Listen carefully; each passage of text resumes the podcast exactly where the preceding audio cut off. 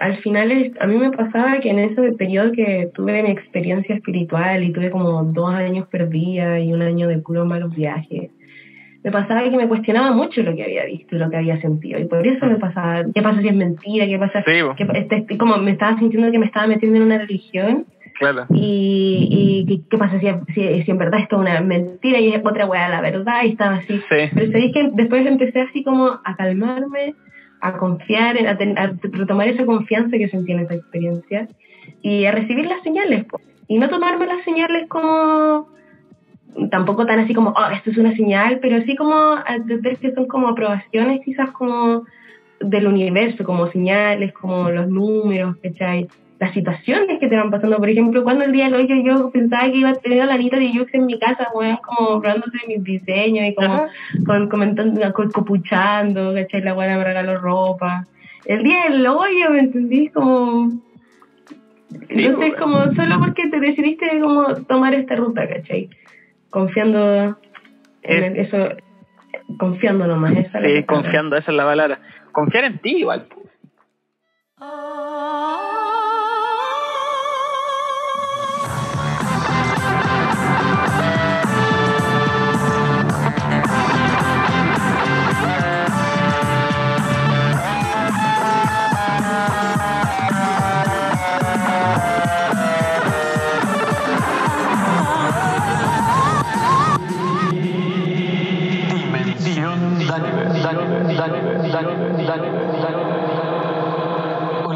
hola, soy Daniel. Bienvenidos a mi podcast. Hola, hola, ¿cómo están? En la dimensión de hoy nos acompaña la Fran, Francisca, es la creadora de Yang. Yang es una marca de ropa de diseños hechos a partir de ropa reciclada, con una estética súper cyberpunk, súper moderna que a mí me fascina, me encanta este diseño de ropa. Con la Fran nos conocimos por una colaboración que hicimos con la fractalería, con mis mandalas, para una mm, sesión de fotos que hizo para su ropa. Le puse unos mandalas eh, flúor. Y mm, hicimos buenas migas y hoy día vamos a conversar un poco de nuestra experiencia con los psicodélicos como siempre, de su experiencia trabajando en lo que ella ama, que es el diseño de la ropa, Así que estuvo muy buena conversa, estuvo súper entretenido. No se pierdan el capítulo.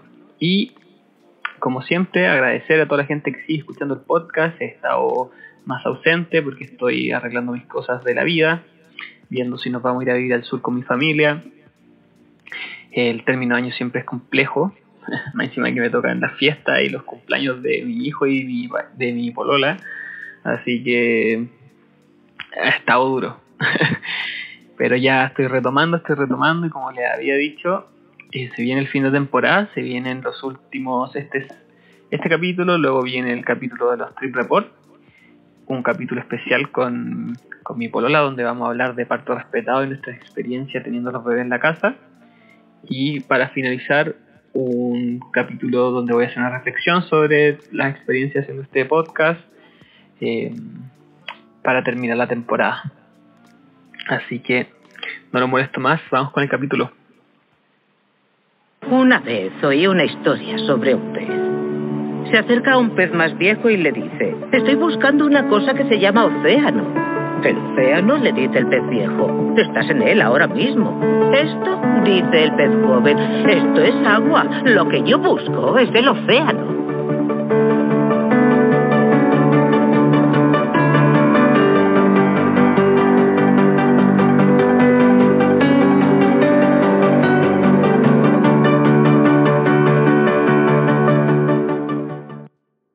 Grabando, grabando. Buena, Fran, ¿cómo estáis? Bien, ¿y tú, mi chiqui? Bien, bien, bien. Feliz de tenerte acá en el podcast. Muy contento de que hayas aceptado la invitación. Muchas gracias por la invitación, por la consideración. Desde que me dijiste, oye, conversemos sobre psicodélico, yo me subo, me subo al caballo al toque, da lo mismo en la hora. Mi conversación favorita del mundo. la, mía, la mía igual, de hecho, yo tengo razón de ver que hice el podcast porque bueno, yo era de esos bueno, así como no pasan cinco minutos y hay probado ¿Has probado LSD? Así como... ¿Cuál es tu droga favorita? ¿Cuál es tu trip favorito? Tengo el viajado, ya, cuenta, cuenta, cuenta. Sí, a ser un poco aburridos. Sí, buen latero, siempre la misma, weón. Sí, la oveja psicodélica de la familia. Oye, Fran, también, bueno, aparte de los psicodélicos, tema transversal del, del podcast, eh, te invité por tu trabajo, weón. tu trabajo lo encuentro genial, genial, genial. Eh, ya no, eh, nos ubicábamos de antes porque habíamos colaborado juntos para una sesión de fotos, para contarle a la gente. Y, y bueno, lo poco que hemos como compartido, me caíste muy bien. No sé, como que Sí, same. so- somos de la misma tribu. Sí, Y, de todas maneras. y quería saber más de, de tu trabajo. Bueno, la Fran, para los que están escuchando, tú lo podrías explicar mejor, pero como que diseña ropa. Pero la gracia es que es ropa reciclada, Claro. ¿cierto? ¿Cómo, yo hago, dime. cómo, cómo empezaste en, en eso? ¿Cómo llegaste a eso? Bueno, Esa es la siempre- pregunta favorita. ¿Cómo llegué? Bueno, mira, tiene como tiene dos eh, comienzos paralelos, como que Ya. la razón de por qué empecé a reciclar fue muy orgánica. Yo quería, desde que salí de la U, dije no quiero trabajar para la industria, quiero ser lo mío propio. Y como soy del norte, en el norte hay muchas manos de ropa americana, muy barata. ¿Pero qué estudiaste? ¿Estudiaste diseño de ropa? Estudié, estudié diseño de vestuario, claro. Diseño de vestuario.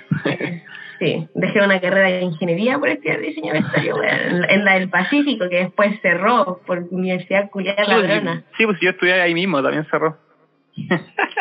Sí, pues, eh, sí, la, la weá es que, claro, estudié ahí diseño, terminé la carrera, me quise dedicarme a algo más independiente y como en la, en la americana encontraba tantos textiles interesantes, mucho más interesantes que los que encontraba en Independencia en Santiago, Ajá. me pasó que dije, ay, ya voy a comprar esta, esta polera y la, le, le hago algo, no sé. Y así salió muy orgánico y de, a- de a poco me puse a reciclar, no estaba muy consciente de lo que estaba haciendo. Mm. Y después cuando caché el rollo fue como, ya, esta es. Le, le di el- con el palo al gato, esta es. Y chum, me fui para arriba como, me fue súper bien, man, súper bien. ¿Y te hiciste un Instagram, empezaste a vender? ¿Cómo fue esa, esa parte? Claro, prim- primero me hice un Instagram, pero para mi marca, sin considerar los, los reciclados, y lo, le puse Young. em, you are the next generation. Eh, ¿Qué me pasó? El, Qué buen nombre, para- qué buen, qué buen nombre. el inicio el inicio paralelo de la marca fue eh, que en mi época de tesis estaba haciendo eh, bastante cantidades de LSD todos los fines de semana y estaba como en un proceso muy como contracultural, muy de, de constructivo, eh, absorbiendo mucha información, lo que conlleva cualquier tesis. Ajá. Entonces estaba un poco como teniendo ataques de pánico, como qué onda el mundo, esta weá está mal, la weá. Y me pasó que tuve uno de... mm, que- Bueno, no sé si queréis que entremos al toque a esto. Dale, no, dale. ya, pues, ¿qué pasó? Es que si tiene que ver, mejor. Si tiene que ver, Es que sí, pues. Me pasó que tuve una serie de viajes psicodélicos en los que em, como que se me derrumbó todo, toda mi realidad, ¿cachai? Eh, y empecé, mu- muchas de las visuales son, por ejemplo, mi logo ahora, eh, los fractales que siempre los veo, son parte de- siempre de los diseños, de, de la forma en que trabajo. Entonces el LSD fue un gran, una muy gran, fuerte influencia en todo lo que es la estética, los mundos que yo quería contar. Como que no entendía bien que lo que yo había visto en LSD, por ejemplo, en uno de mis viajes, había sido un viaje espiritual. Entonces traté muchas veces como de, de en replicar eso con mis diseños o con los mensajes que transmitía. Estos viajeros del espacio y tiempo que viajan despertando mente y que, no sé, que se, que se, que, que, se, que se pasean por las dimensiones, ¿cachai? Y que te tocan y pa, estáis tripeando. Así me iban todos esos rollos para crear estos mundos en los que presentaban mis diseños al final. Eso cuando empecé. Y el LSD siempre fue un gran influyente en toda la creatividad que hay detrás de Jam. Como Aguante el LSD, Sí, bueno, sin, sin, el- sin el LSD Jam no existiría. Sí. Bueno, para que sepan, también, yo creo que también por eso congeniamos que sin el LCD la fractalería no existiría. Bueno, y Dimensión Daniel tampoco. sí. Realmente. Sí, de tú, me pasó que mm, tuve un viaje espiritual con una, una de mis mejores amigas. Estábamos en mi pieza, nos tiramos como una tablet, poco menos de una tableta. Y nos fumamos un pito y estaba tan bacán, como que había puesto Whitney Houston, mi amiga, me puse a llorar con la Whitney Houston, como que sentía que la buena se paseaba las notas musicales, la buena decía, chao, qué weá, tenía ahí, paseándose ahí por toda la escala tonal, la buena, me puse a llorar y después la buena puso Pink Floyd y ahí me quedé viendo una planta y se me abrió un portal de fractales que me llevó así, ¡vroom! Hacia, me dejó viendo esta energía inmensa, infinita, que tenía tanto conocimiento, que solo me dejó una sensación de paz, de amor, de tranquilidad, de felicidad, y me hizo entender que al final éramos todo uno, y, todo lo que pasa cuando tienes un viaje ¿cachai? Somos nada y al final somos todos lo mismo, pero en distintas formas, distintas escalas, etcétera. Y cuando bajé de ese viaje, eh, me sentí tan plena y tan agradecida que no podía parar de llorar y darle gracias, como que miraba al sol y decía gracias, gracias, gracias, y lloraba y me corrían las lágrimas. Y me entró un conocimiento tan fuerte que yo no sabía cómo procesar. Y como no era letrada en lo que es la espiritualidad o el ocultismo, pensé que era el LSD, ¿cachai? Pensé que era la droga. Entonces me fui en bola con la droga, quiero ver esto de nuevo, quiero sentir esto de nuevo, pa, pa, pa, y de ahí mal viaje, hermano, mal viaje, mal viaje, mal viaje. Un año entero tratando de repetir em, la experiencia y no, pues no me funcionó y me empecé cada vez al lado más oscuro de mi persona. Y hubo un momento en el que me costaba hasta atar, ¿cachai? Entonces dije, no, esta hueá no está bien, como que me puse a investigar y ahí, claro, pues caché que, era lo que había pasado conmigo, que mm, había visto como se me había abierto una dimensión, básicamente, como se me había, eh, había como las puertas de la percepción se me derritieron y al final pude contemplar el todo. Y me encontré con este libro de, de filosofía hermética, el Kibalión, y esa weá me, puso, me dejó todo mucho más claro. Pues. Y después de eso pasé dos años sin tomar ningún tipo de alucinogénico, tratando de instruirme, aprender, entender por qué me pasaban las cosas que me pasaban. Y desde ahí que todo ha influenciado súper fuerte en mi, en mi trabajo, y Desde que tuve ese viaje que estoy obsesionada con los fractales, me fascinan, me he vuelto una mamá de plantas, veo cómo le crecen los hijos, cómo las plantas, como, no sé, como todo me quedo atrapada en los fractales en las nubes, en las calles, en las cortezas de los árboles, en todas partes, todo lo que pueda hacer fractal Y me ha permitido también, gracias al máster que me viene a estudiar, que me viene a estudiar un máster en diseño sustentable, me ha permitido también eh, identificar comportamientos fractales que tiene la gente, ¿cachai? Al final todo es repetitivo, todos son ciclos, ¿cachai? Como es el péndulo arriba hacia abajo. Entonces, ya cuando uno empieza a reconocer la fractalidad del mundo en todas las formas que tiene, todas las formas de expresión que tiene el mundo, es súper fácil encontrar soluciones, por ejemplo. Eh, a mí me pasó que yo, como yo reciclo, em, trabajo mucho con el cuerpo. Entonces siempre tuve esa, esa duda atrás. El cuerpo también se, conforma como un fractal tenemos las moléculas, cómo se reproduce, lo, cómo se, por ejemplo, cuando el óvulo eh, eh, le, entra como al espermatozoide, cómo, se, cómo crece, ¿cachai? Em, los tejidos, todo, las, las neuronas, las, las, conexiones, las sinapsis, todo, todo tiene una forma de red, de una forma fractal, de una forma que crece así. Entonces dije, bueno, ¿qué tal con las proporciones?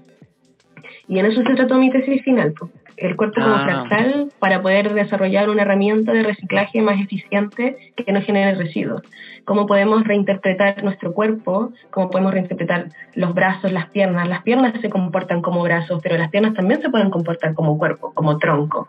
¿Cachai? Los brazos también, solo que depende de la escala. ¿entendí? Entonces tiene un comportamiento y un lenguaje fractal que lo puede llegar a llevar hasta la, al reciclaje masivo, eh, tan solo entendiendo estas mismas reglas que la naturaleza te da. Entonces, en ese rollo he estado metida este último año. Y ahí sacaste como un método para transformar la, la ropa así sin cortarla casi nada. Claro, o sea, hay cortes, pero el residuo es, es, mínimo. Y la transformación de sí en sí es son pasos súper sencillos, ¿cachai? Si bien necesitas una, un conocimiento en, en confección para poder desarrollarlo, de por sí es, es un hack, ¿cachai? Cómo transformar un pantalón en cinco pasos en una chaqueta sin generar residuos solo porque entiendes que las piernas se comportan como cuerpo y cierta proporción de la pierna también se puede comportar como brazo y ahí lo adaptas.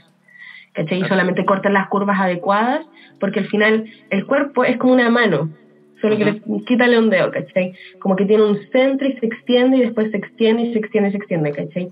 Entonces, eh, tenemos que entender cómo, ¿cómo se llama esto? La, el punto donde se junta, Me pillaste. la intersección, como el punto donde se junta el brazo con el cuerpo, Ajá. es muy similar, la curva que se genera es muy similar a la curva que se genera con las piernas. Hay que entender cómo cubrir esa superficie. Y ahí es cuando la, esta teoría fractal aplica. ¿Y cómo te fue con esa tesis? Me fue bien, mi profe le gustó harto. eh, estoy ahí tratando de licenciarla para poder empezar a enseñarla. Y ojalá capacitar a, a empresas y cosas así que les interese el tema de quizás reciclar su stock para, Sí. para futuras colecciones, etcétera. Qué, qué cuático, qué bacán. No, no, no sabía esto que me estáis diciendo, que había llegado a esto a través de las proporciones y la fractalidad. Sí, tampoco le, lo he no lo he publicado ni nada todavía. Ajá. Eh, todavía es como una research que está ahí guardada. pues, Cuando pueda la, la comparto y la publico, pero pero sí, pues es todo en base al LSD, pues ¿cachai? Como que si el LSD no me hubiera dado esa visión, que esa es- como que te desbloquea la lectura fractal, por así decirlo. Cuando Sí, hablas la percepción fractal. Tanto. Sí, como, sí, sí. eh, cuando habláis de esto con personas que no han visto esto, les cuesta mucho concebir este Sí. el concepto fractal. ¿sí? Pero, em, pero nada, pues una vez que lo desbloqueáis, lo empezáis a ver en todos lados. Sí, es brigio. Yo camino por la calle y estoy siempre como viéndolo en todos lados, así como la hoja. Hasta cuando caen las hojas hay como ciertos patrones. Sí. Sí, es muy, muy... y sobrio. Sí, pues, y sobre, lo que más me gusta es cuando estáis como concentrado y, no sé, te quedáis pegado en una planta y sin querer queriendo tenéis como una visión. Mm, Así como que te... ¡fum! sí. ¡Pum! Ahí lo, lo viste todo, te fuiste otra vez a ese punto donde, donde está el todo, así, solo por quedarte, claro, Sí, solo por quedarte viendo algo como, como una planta, ¿cachai? sí, Entonces, es bacán. sí. O a mí me pasa también con, las con las texturas. Por ejemplo, el- las texturas de la calle, las texturas de una reja de alguien, las texturas así, que empiezo a formar patrones así, se me empiezan a formar patrones en la en, en, en una textura, ¿cachai? Y eso en sustancia, en LSD o en hongos, es muy nítido, pero ya me pasa sobrio. Como que mi cerebro se adaptó a, a, a esa búsqueda de patrones. Así. Sí, sí. Oye, aparte yo trabajo con eso, estoy siempre trabajando con Sí. patrones también. Sí, le estaba mostrando a, mi, a mis compañeras de cuarto tu trabajo y quedaron así, locas. Bueno, Locas, les encantó. bacán. Bueno, y ahí, el- el- ahí de ahí el nombre, pues, fractalería es una fábrica de fractales, pues la- de eso se trata. Sí. Que heavy la obsesión con los fractales. A mis amigas Sí. me tienen, las tengo aburridas. Mira, me compré este libro que se llama Fractal Geometry de Mandelbrot para mi tesis. Buena. Sí, pues Mandelbrot fue el que acuñó el término. Claro, claro, él le puso un nombre. Claro, porque los fractales en verdad todas las culturas los, los conocían, pues en toda la arte, mm, como la arte tradicional de todas las culturas, estaban representados los fractales. No sé si conocís, por ejemplo, este cuadro, fijo lo conocí en verdad. Este El de la ola. De la ola, ¿cachai? Sí, Y todo es como, oh, es, es una ola, pero bueno, es una ola perfectamente fractal. ¿cachai? Sí, sí, hecha de muchas mini olas. sí, pues, bueno, es No, genial. increíble. Es un conocimiento, es un conocimiento que ha estado desde siempre. Solo Sí. que no se nos ha enseñado a leerlo, no se nos ha enseñado a entenderlo, ni a aplicarlo mucho menos. Por ejemplo, todo esto, el rollo de la biomimicry, eh, que es como eh, observas en la naturaleza el comportamiento, cómo la naturaleza resuelve sus problemas. Y tú Ajá. eso lo aplicas a propuestas de diseño, tecnología, etcétera. ¿Cómo se llama eso? ¿Cómo? Biomimicry. Bio... Imi- biomimicry. imitar el comportamiento de la, del, de la naturaleza, ¿cachai? Entonces, al final, si tú te pones a pensar, la naturaleza no genera basura, la naturaleza se sostiene a sí misma, nosotros somos los que estamos destruyendo la naturaleza. Entonces, ¿por qué no buscamos las soluciones dentro de ella? Por ejemplo, ¿por qué no, el, por ejemplo, la forma en que el árbol crece? Tú ves cómo el árbol divide toda la energía y nutrientes que tiene para crecer de manera, no crece de manera simétrica, pero va repartiendo de manera como corresponde toda la energía que tiene hacia todas las eh, ramas y hojas y etcétera. ¿Cachai? Por ejemplo, tú no ves un árbol creciendo solo hacia un lado y generando ese que eso podríamos representarlo como la acumulación de riqueza en nuestra sociedad hoy en día, ¿cachai? Eso no pasa, el árbol no puede sobrevivir así. Entonces tiene que ser algo equitativo, tiene que crecer de una manera armónica. Y esas son las reglas de la naturaleza. Entonces tenemos que seguirlas, tenemos que aprender de ellas. Claro, es como que nosotros nos desconectamos de la armonía fractal, como que estamos en una nota claro. desarmónica.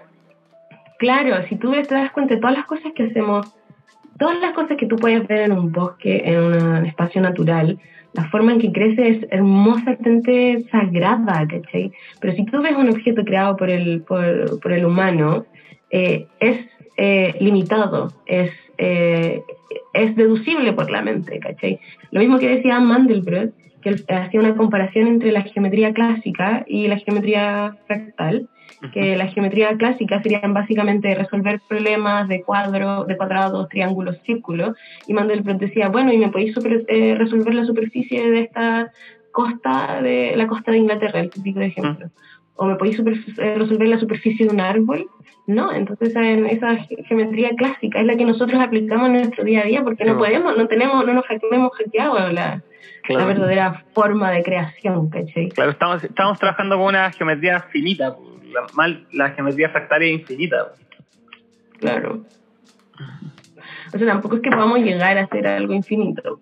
Claro, pero, hay una lógica detrás de la tiempo. Hay un documental, como para llevarlo a algo más concreto, que yo siempre lo, lo hablo en los talleres cuando voy lo mandala, que eh, habla sobre como las aplicaciones de los fractales. Y Mandelbrot cuando propuso esta, este término y lo mostró y hizo fórmulas matemáticas al respecto, era como algo interesante a nivel artístico nomás, como que creaba estos patrones que eran llamativos, pero como que en los científicos como, como, como dominantes, como que no lo tomaban mucho en cuenta, hasta que llegó un tipo que era radioaficionado y tenía un problema porque vivía en un departamento y no, y no lo dejaban poner antena. Hay una antena muy grande para poder usar su radio y dedicarse a, la radio a la radio afinado, a jugar con la radio y con sus amigos. Entonces vio este, esta teoría de Mandelbrot y se le ocurrió tomar la antena y doblarla de forma fractal. Sí y, el tipo descubrió que tenía que había multiplicado la capacidad de la señal de la antena así por demasiado y, y, era, y era mucho más chica.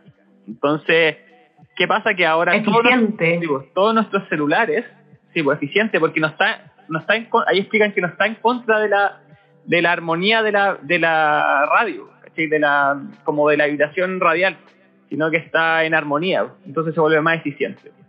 Y de hecho, ahora todos nuestros celulares tienen una antena fractal, por eso ahora los celulares no tienen eh, la antena que tenían los Nokia antiguos, porque está adentro y es, y es enanísima, y tiene la mansa señal. Y todas al final las respuestas yo creo que las puedes encontrar en la naturaleza. Eh, bueno, la naturaleza hablándose como que la naturaleza es fractal.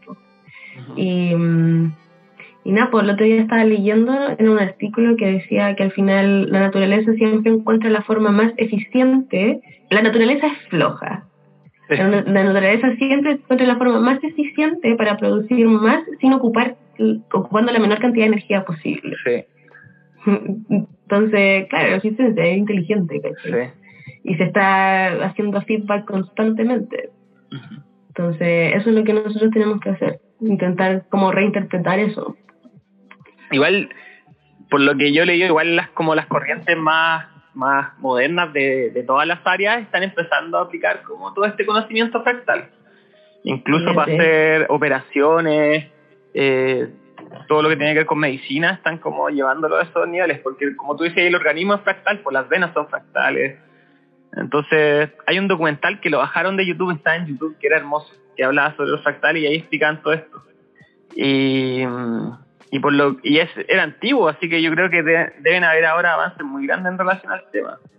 Sí, sí, me encantaría estudiar fractales, ¿qué crees que te diga? Sí, yo ahora que, me, que trabajo con, con, con los mandalas y, y todo esto, me he metido en este tema, como que digo, oh, me, me hubiera gustado meterme en las matemáticas, pero cabezonas, así ser así matemático, ¿cachai? Como de más chico, de más chico haberme como dedicado a eso. Y Porque es un mundo genial, genial. No, es filete. Cuando chica era muy buena para las matemáticas de las mejores de mi clase y mm, siempre me gustaron, era me encantaba como empezar a hacer los facsímiles o resolver las fórmulas. Me pasaba que a veces habían pruebas en las que ni siquiera los más mateos del curso podían resolver, las, resolver esas fórmulas, pero ahí yo pa, me extrapolaba y decía, ya no, es esta aplicada con esta y esta así, pa, la única en la clase que, chao, el problema, bueno. Entonces yo quería, yo quería estudiar eh, ingeniería civil en matemática, la Federico. Y puta, por influencia de mis viejos y todo el rollo, no, que cuál va a ser tu campo y la weá, y buena para los números, necesitas plata, civil industrial, civil industrial. Y puta, sí, la me fui a estudiar civil industrial, pues weón, y no me gustó la U, eh, no estaba motivada, etcétera. Así que decidí cambiarme a diseño, que era mi segunda opción. Sí, mis papás les dio cagadera, weón, les dio cagadera, chucha, no hubiéramos dejado de estudiar civil Pero igual, manso, sí, un manso cambio, pues, weón. Sí, pues como que estaba entre esas dos porque al final, claro, igual era pendeja. Yo salí del colegio a de los 16 años y a los 16 empecé a estudiar. En la ah, vigio. ¿Y por qué tan chica? Porque me adelantaron cuando era chica. Matea. Sí, me hice tercero básico. Y ahí me, me salté ese y salí chica igual, pues entonces igual estaba en otra volada también, pues yo estaba en una volada que pues. quería huevear, y quería como pasarlo bien y como que no, no tomaba quizás tanto los pesos reales como de las decisiones que estaba tomando. Y nada, pues me cambié a diseño y hasta el día de hoy me pregunto, como ya sí, igual me ha ido bien con mi marca, tengo mi negocio bacán, ¿cachai? He logrado que le te a la zorra y todo por seguir el camino fractal, ¿cachai? Síguelo, que la weá te va a traer cosas, unos, unas historias para contar después, no sé, eso increíble. Y, y nada, pues como que hasta el día de hoy igual me lo digo, pues ya como terminando este posgrado y ya próximo año cachando cuál va a ser la próxima movida, igual me digo, puta, weón, igual me podría buscar un lugar, donde un país donde la educación sea gratuita, mm. qué onda y sacarme un un bachelor en, en matemática. En mate. Ahí. bueno, yo igual, yo, igual, sí, igual no lo suelto, como que en algún momento igual quiero sentarme así a, estudiar matemáticas. Y yo también era súper bueno para las matemáticas de chico, súper, súper bueno. Pero más que bueno, que me fuera bien en nota, para mí era, era fácil. Yo, yo no pescaba nada en clase y le dije a mis compañeros, ¿qué entra? ¿Cómo se hace? Ya. Y listo salvada. Pero me pasaba que generaba relaciones muy malas con mis profes de matemáticas. Y en mi bola terapéutica yo lo atribuyo a que mi abuelo me traumó con, con, los, con los números. Porque me retó demasiado cuando chico para explicarme ciertas cosas. Y lo tengo así, lo tengo clarísimo el recuerdo. Oh, Entonces como que tenía esta, claro, tenía como esta relación como de amor y odio, ¿cachai? Porque mi abuelo también es trabaja con, eh, con plano, hacía plano en construcción. Eh, trabaja en construcciones y trabajaba con plano y siempre tenía su compás, su regla y, es bueno para los números.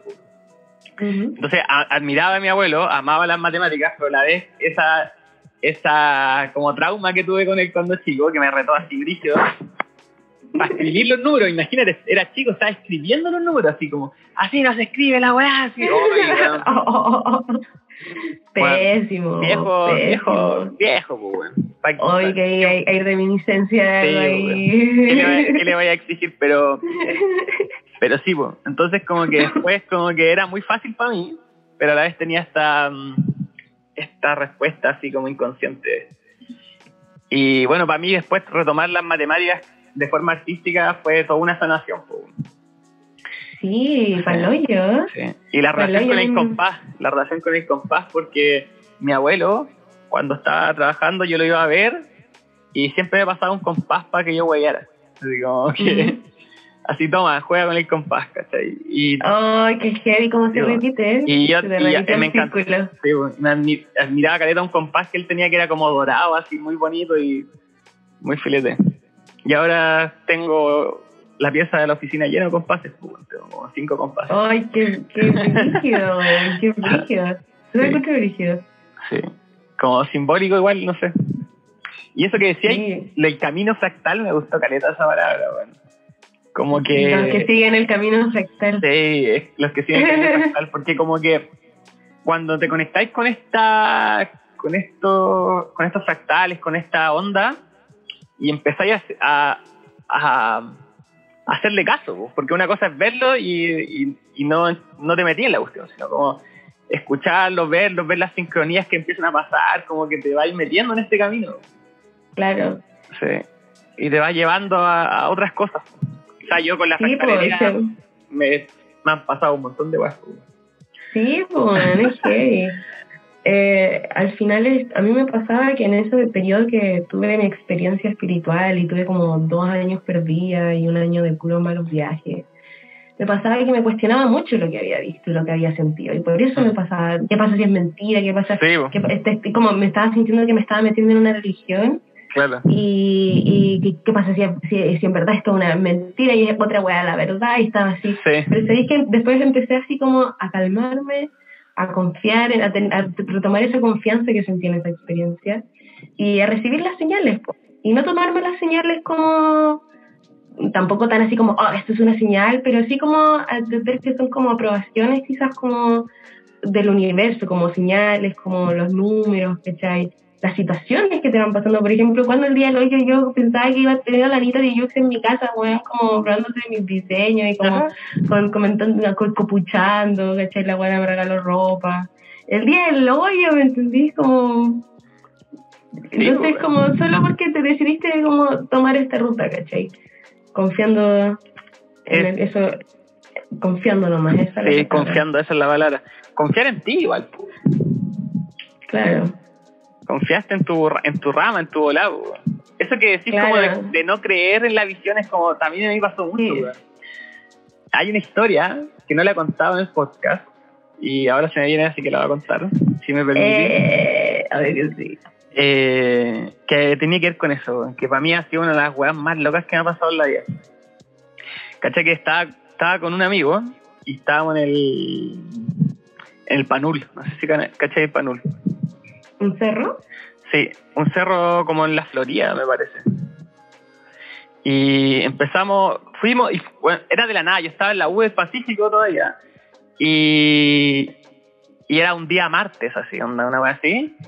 Al otro día tenía clase y le dije, oye, weón, ¿sabes qué? Tengo ganas de tomar un LCD, vamos, vamos al Panul, toda la wea. Y este weón que Esa mi es. amigo, mi amigo este weón es dinamita, así onda, siempre me apaña, me apaña todo. Y yo lo apaño a él. Así, somos la combi, la combi perfecta. Y me dijo, ya vamos. Y fuimos, subimos un poco, nos, to- nos, nos tomamos la opción antes de llegar, ya no estaba entrando, subimos un poco y, empezamos, hicimos un fuego, estábamos ahí, pero como que subimos muy poco y, y, y había como gente alrededor de nosotros todavía, ¿cachai? Había unos locos andando en bici, otros locos escuchando reggaetón. Y fue como, estamos probando, sigamos subiendo, ¿cachai? Y era de noche, eran como las 10, ya, ya 11. Sigamos subiendo, ¿cachai? Y empezamos a subir, a subir, a subir. Y, y, y de repente empezamos a correr para el cerro para arriba, así. Terrible motivados, prendidos, así. Y mm, de repente... Como que mi amigo me decía, como que se empezó a sentir incómodo y decía, oye, bueno, no nos vayamos a perder y la agua se empezó a psicosear. Y le dije, no, tranqui, así. Eh, yo soy de cerro, igual yo cacho harto de cerro. No nos vamos a perder y la agua. No, ya sigamos subiendo. Y empezamos a subir, pues. Pero ya así en la, en la volada, como que empezamos a subir en línea recta, no por el sendero, ¿cachai? Ya.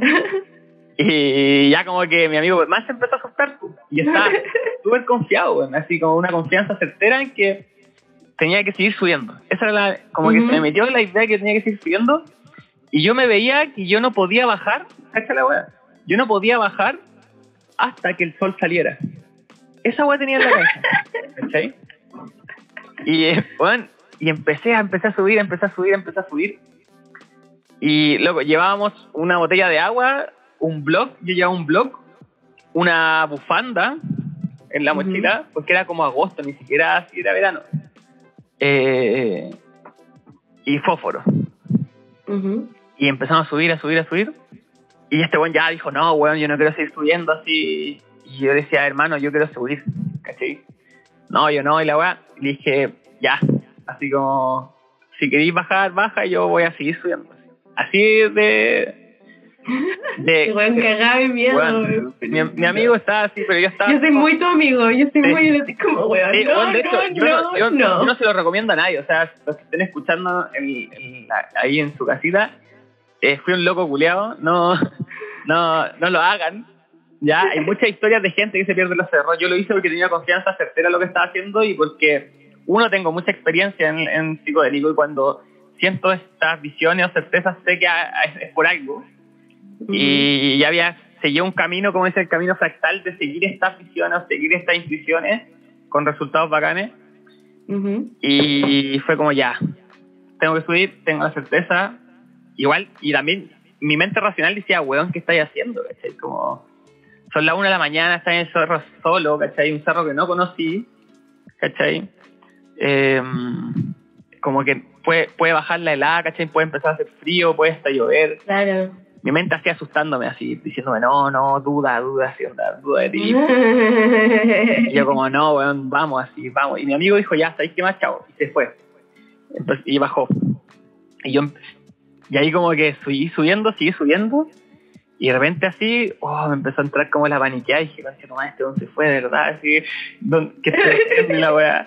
Y fue como, no, no, certeza así, pa, y, sigo subiendo, sigo subiendo. Y ya estaba súper cansado porque habíamos corrido, ¿cachai? Habíamos corrido en la locura subiendo. Ah, y te- estaba mascando hoja de coca también. Ya, Que eso te quita el cansancio y el frío y todo. sí, te ayuda. Sí. Y, y la weá es que de repente, como que me da como una puntada como en la cuchara, weón, así en el pecho. Y digo, y ahí ya me asusté real así. Fue como, weón, así, ¿y si me muero acá? ¿Cachai? ¿Y si me muero acá en el cerro, Oh. weón, o me, o me, me, me, ¿cómo se llama? Me, me caigo, me torzo una pata, concha de tu madre, quedo tirado, bueno, súper irresponsable así, weón, irresponsable, y weón, en mi mente así, concha de su madre, concha de su madre. Y, y dije, no, weón, confía así, tomé un poco de agua, confía, confía. Y yo sentía que tenía que llegar a un lugar, ¿cachai? Como, tenía que llegar a un lugar. Y seguí subiendo, seguí subiendo, y como todo el rato mi mente me decía, este es el lugar. Y yo veía el lugar, y decía, no es el lugar, ¿cachai? Tengo que sentirlo, tengo que tener la certeza que es el lugar. Y seguía subiendo, subiendo, subiendo. Y de repente, en algún punto del cerro, la, la flora, como el paisaje cambió. Y ya no habían Ajá. no habían cactus, no había, no había nada más que un, un pasto como seco, no sé cómo se llama, y que estaba como doblado por el viento. Y, y dije, weón, ya. Y de repente, como, como que veo una, un lugar que había como un- una media luna y sopla un viento terrible fuerte así. ¡Ah!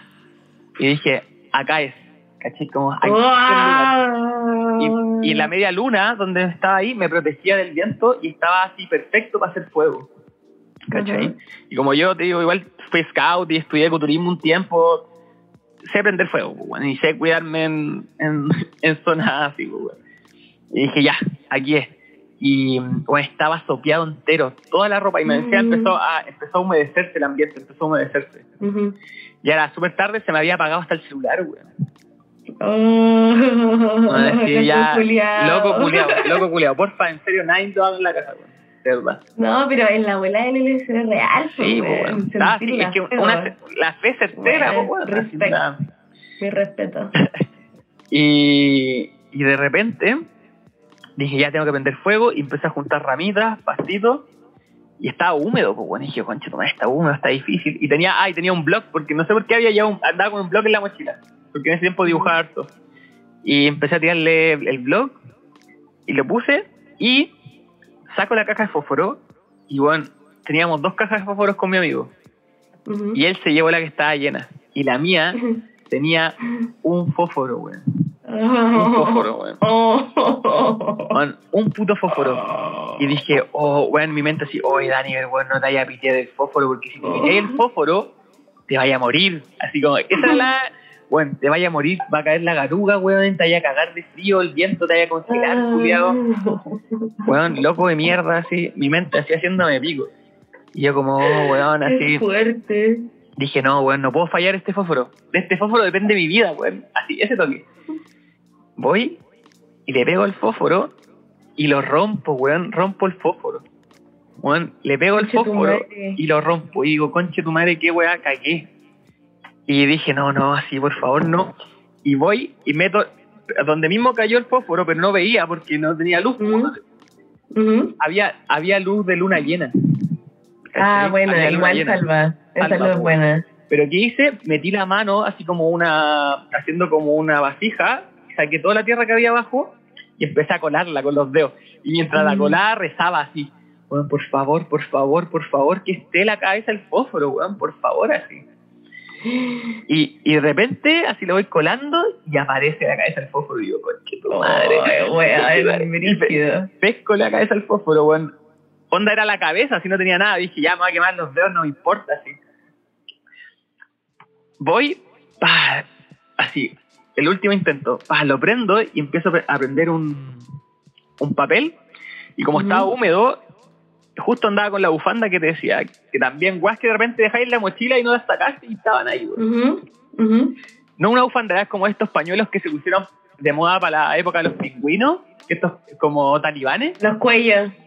No, no, estos, estos es como que eran como talibanes con cuadrillés que de ocupaban de color así negro con, con rojo, no sé si te acordáis, como unos paños talibanes así. Bueno, Ya. chilo. Filo. La verdad es que lo- le, le metí esa weá al fuego para que se prendiera bien. Y ahí empezó a prender el fuego, le tiré las ramas. Y cuando ya el fuego estaba así fuerte, fuerte, que yo sé que no se va a apagar con nada, como que me senté y me pude relajar, porque estaba así tenso, asustado, real. Me siento y de repente miro para atrás, porque no había mirado para atrás en todo el rato.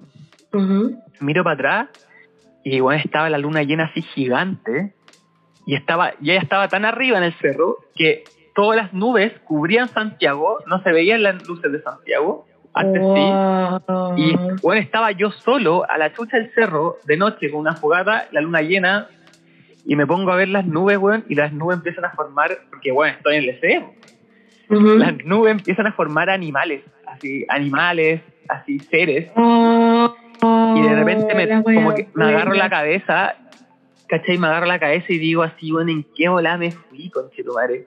Así, bueno, no, no podía creer la weá que estaba viviendo, así como, ¿en qué volada me fui? ¿Cómo me permití? ¿Cómo me permití esto, weón? ¿En qué volada me fui? Y, y de repente... ¿Y qué sentiste? weón, la sensación que haber sido weón para el hoyo. Juan Palo, y de hecho ahí me empecé a reír solo, así, solo, solo en el cerro, solo, solo, así, guaja, baja, y de repente me pongo a cantar, así como de la euforia, y yo nunca canto, nunca canto, yo pongo a cantar como una canción así de agradecimiento, como que empecé a decir gracias, gracias, y empecé como a cantar con un ritmo, Ujú. y ahí me puse a llorar así. Bueno, me puse a llorar de lo agradecido que estaba por, weón, de estar ahí en ese momento. Y, y después de eso se me pasó, sequé mi ropa, la puse al fuego, me cambié, me cambié ¿cachai?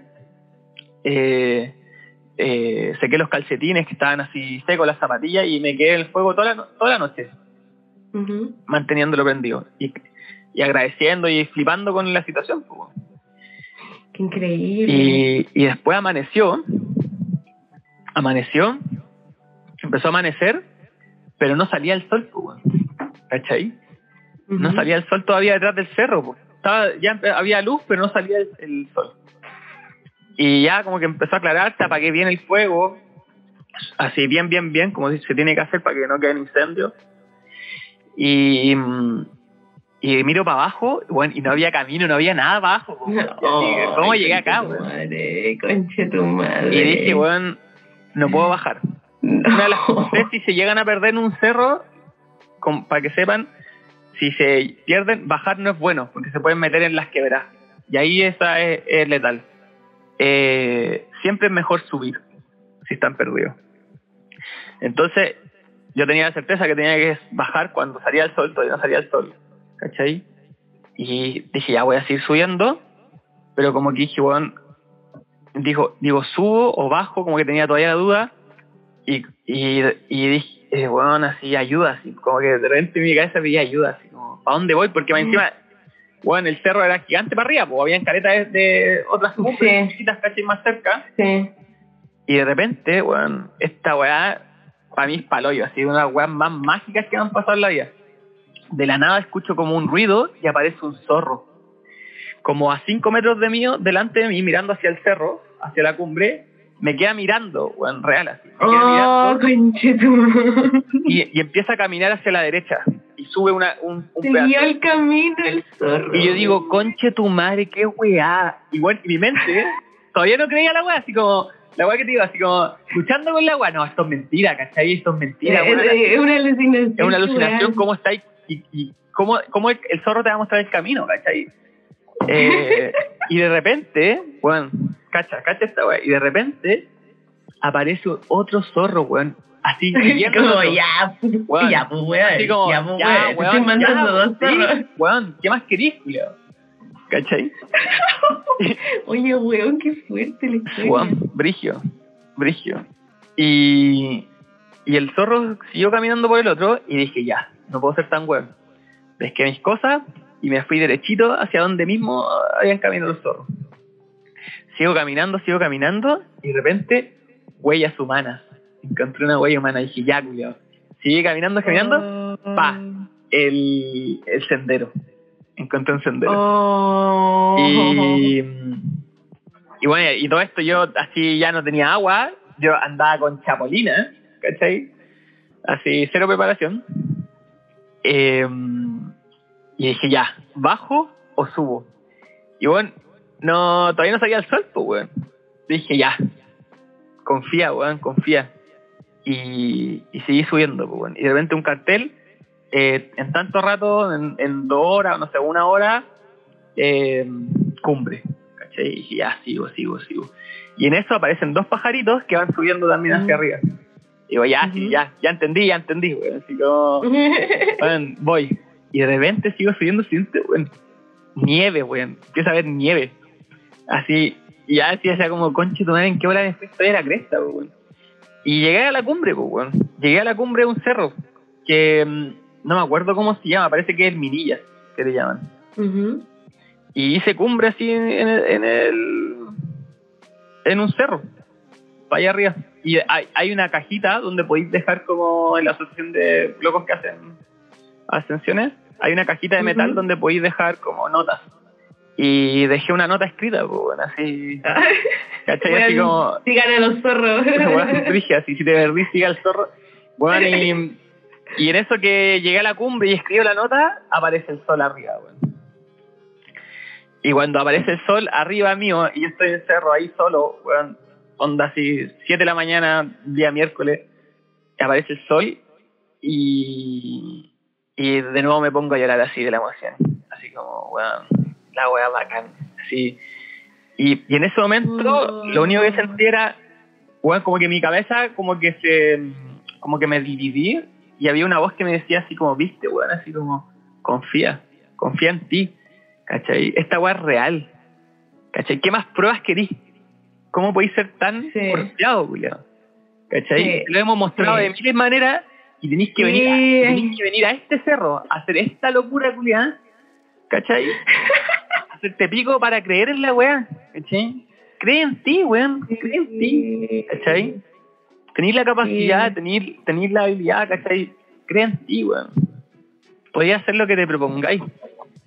Y en eso así, llorando, y me voy llorando para abajo, weón, así, pero weón, careta rato llorando, así, pero weón, así, oh, la weá. Y, y me pongo a cantar, así como a freestylear, una weá que nunca he hecho en mi vida. Eh, me da mucha vergüenza esa weá. Pero ahí en ese momento empecé como a improvisar y como que yo sentía que claro, como que estaba poseído, como que yo no era el que estaba hablando, ¿cachai? Como que yo me escuchaba como atrás y esta, este Daniel como confiado, ¿cachai? Súper iluminado. Súper iluminado me decía, me empezaba a cantar weá a mí, como que me estaba cantando a mí ¿cachai? Y en eso me canto a mí mismo que estuviera tranquilo, que venía alguien a ayudarme. ¿Cachai la bola? Porque bueno, estaba cagado de hambre, cagado ese, me daban calambre ya. Y todavía tenía que bajar, pues, weón. Y en eso voy bajando y va subiendo un loco, weón. Y, y va subiendo un loco y yo lo quedo mirando, me queda mirando y digo, hermano, así, tenía agua que me di, así pero hecho pico, así lleno de tierra, weón, hecho mierda, ¿cachai? Y me dice, sí, hermano, sí, weón, obvio. Y, y me dice, oye, ¿qué onda? Dijiste, eh, ascendiste eh, súper temprano. Y le digo, no, hermano, me tomé el SD y pasé toda la noche aquí y se cumbre solo y la weá. Y el weón así se cagó la risa, se cagó la risa. Ya, pero weón, ¿en qué hora te fuiste? Así como, yo, yo he tomado el SD en el, en el Paluk, pero nunca hubiera hecho esa weá. Y se risa. Hermano, si, porfa, si, si es- este cabro se llega a enterar de este podcast, de esta historia, por favor, o si alguien sabe que alguien le contó que pilló un weón en el cerro y la weá, porfa, cuéntenle, bueno, díganle que me hable, weón, porque me falta todavía agradecimiento para ese cabrón. Y va y me regala una bolsa de Chocapic, weón, una bolsita de Chocapic, así. Qué rico. Y, y me convidó agua para mi botella y me estoy tomando agua y comiendo Chocapic para abajo ya así, pero más feliz imposible, weón. cansado, hecho, hecho bolsa, pero más feliz imposible. Seguí bajando y salí por allá por, por Puente Alto, así en una, detrás de un condominio a la chucha, weón. Y, después en el metro, así todo cochino, harapiento, weón. No Pero guerrero, weón. Weón, yo guerrero, sentía, sí, weón, yo sentí que había, que en ese, esa noche envejecí como 10 años, así como que me sentía, bueno, así, más sabio, más, más fuerte, weón, weón, brígido. Oye, la weá buena. Sí, fue, fue, fue muy, muy buena historia.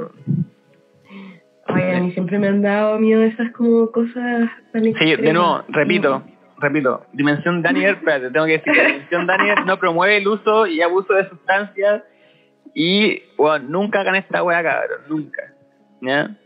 Yo fui un loco culeado porfiado que necesito eso para confiar, pero, bueno, ustedes pueden confiar al tiro, confíen en ustedes, son capaces de hacer lo que se propongan, confíen en su arte, confíen en su creatividad, en sus capacidades, eso. no hagan wea. No, pero claro, es eso al final, pues confía en ti. A mí me pasa que ponte tú, yo siento que como por mi personalidad, etcétera, yo soy mucho más, más quieta. eh, todo lo que es LSD y como hacer cosas extremas, siempre me ha dado un pánico. Y me pasaba que idealicé, idealicé una vez mucho a una persona por ser así. Porque a mí me pasaba que tenía frustraciones con eso de estar en el SD y no como poder Claro. seguir esa intuición, ¿cachai? Como, oh, me retengo mucho, ¿qué onda? Y la weá. Y al final me lo tomé como que al final eso de creer en ti mismo, todos tenemos como nuestras propias maneras de hacerlo, ¿cachai? Claro. si bien admiramos mucho eh, formas de los otros en cómo los hacen, tenemos nuestros propios métodos de cómo, eh, no sé, pues perseguir est- estos caminos que el LSD te presenta quizás de manera más abstracta o en señales y cosas así. Pero, pero sí, no, una wea bacán. Weón, yo creo que lo que- yo. Yo creo que lo que decís es clave, como no, no buscar como el camino del otro, no desear el resultado del otro. Eso, claro. Como, es porque su camino es completamente único, ¿cachai? Y sus resultados Claro. también. Como que hay que confiar, hay que confiar en mí mismo y yo buscar mi propia forma de hacer las cosas. Claro. Y eso es, es único. Y eso es puro amor propio igual. Sí. Sí. Sí. Sí, a mí me pasó eso, porque es en ese periodo que estuve muy eh, con el LSD. eh, me pasaba que justo me encontré con una persona que marcó, me marcó mucho y que le idealizaba mucho por estos mismos temas del LSD. Y, mm, y claro, pues trataba como de ser como esa persona o me castigaba por no ser como esa persona, todo lo que es la idealización. Y de una vez que me desconecté y empecé como a tratar de aprender todo lo que estas experiencias me estaban diciendo, fue que entendí que, claro, pues que admiraba eso en esa persona, que lo puedo aplicar en ciertos aspectos de mi persona, pero que yo soy esto y que, filo, eh, eres esto, ¿cachai? Y dalo todo, ¿cachai? Con eso que... Y está bien, pues. claro. y hay que ponerlo en valor, así como... Sí, pero la, la idealización. a mí me pasó mucho que conocí eso dentro de mí con el LSD. Encontré genial. Oye, y mm, avanzando como en esta historia, cuando empezaste con la ropa, hacer tu, tu ropa y todo, ¿cómo, ¿cómo empezó a agarrar vuelo esto? ¿Cuándo viste, dijiste como, oh, ¿cómo agarré tanto vuelo? ¿Cómo? Eh, quizás cuando me empezaron a llegar mensajes de personas que jamás nunca me imaginé que me iban a llegar.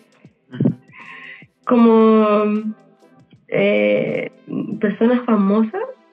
Ajá. Y pero muy como ponte tú, no sé, una, he vestido a la Denise Rosenthal y me acuerdo que cuando cabré chica, no sé, pues veía, la veía en, en esas telenovelas de la mañana o sea, de la, las feñ y cosas así. Entonces decía, weón, o la wea random, como, o sea, no random, pero weón, como que llegué como estas cosas, no, hay caminos con personas que, weón, día de yo te imaginé que iba a conocer. De más, weón. Y, y, nada, fue entretenido, fue entretenido ese tipo de historia en pantalla. No sé, el hecho de que una vez me puede, puede viajar. O sea, esto ya no tiene que ver con la ropa, pero tiene que ver como con, los caminos que la ropa me ha llevado a conocer. Ajá.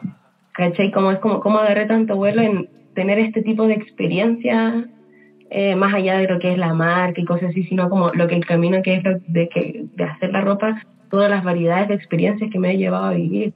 No sé, una vez estaba con una amiga, conocí a una amiga, me fui a tomar un, tomé un curso en Milán de moda sustentable y conocí a una chica de la India que se llama Chivani.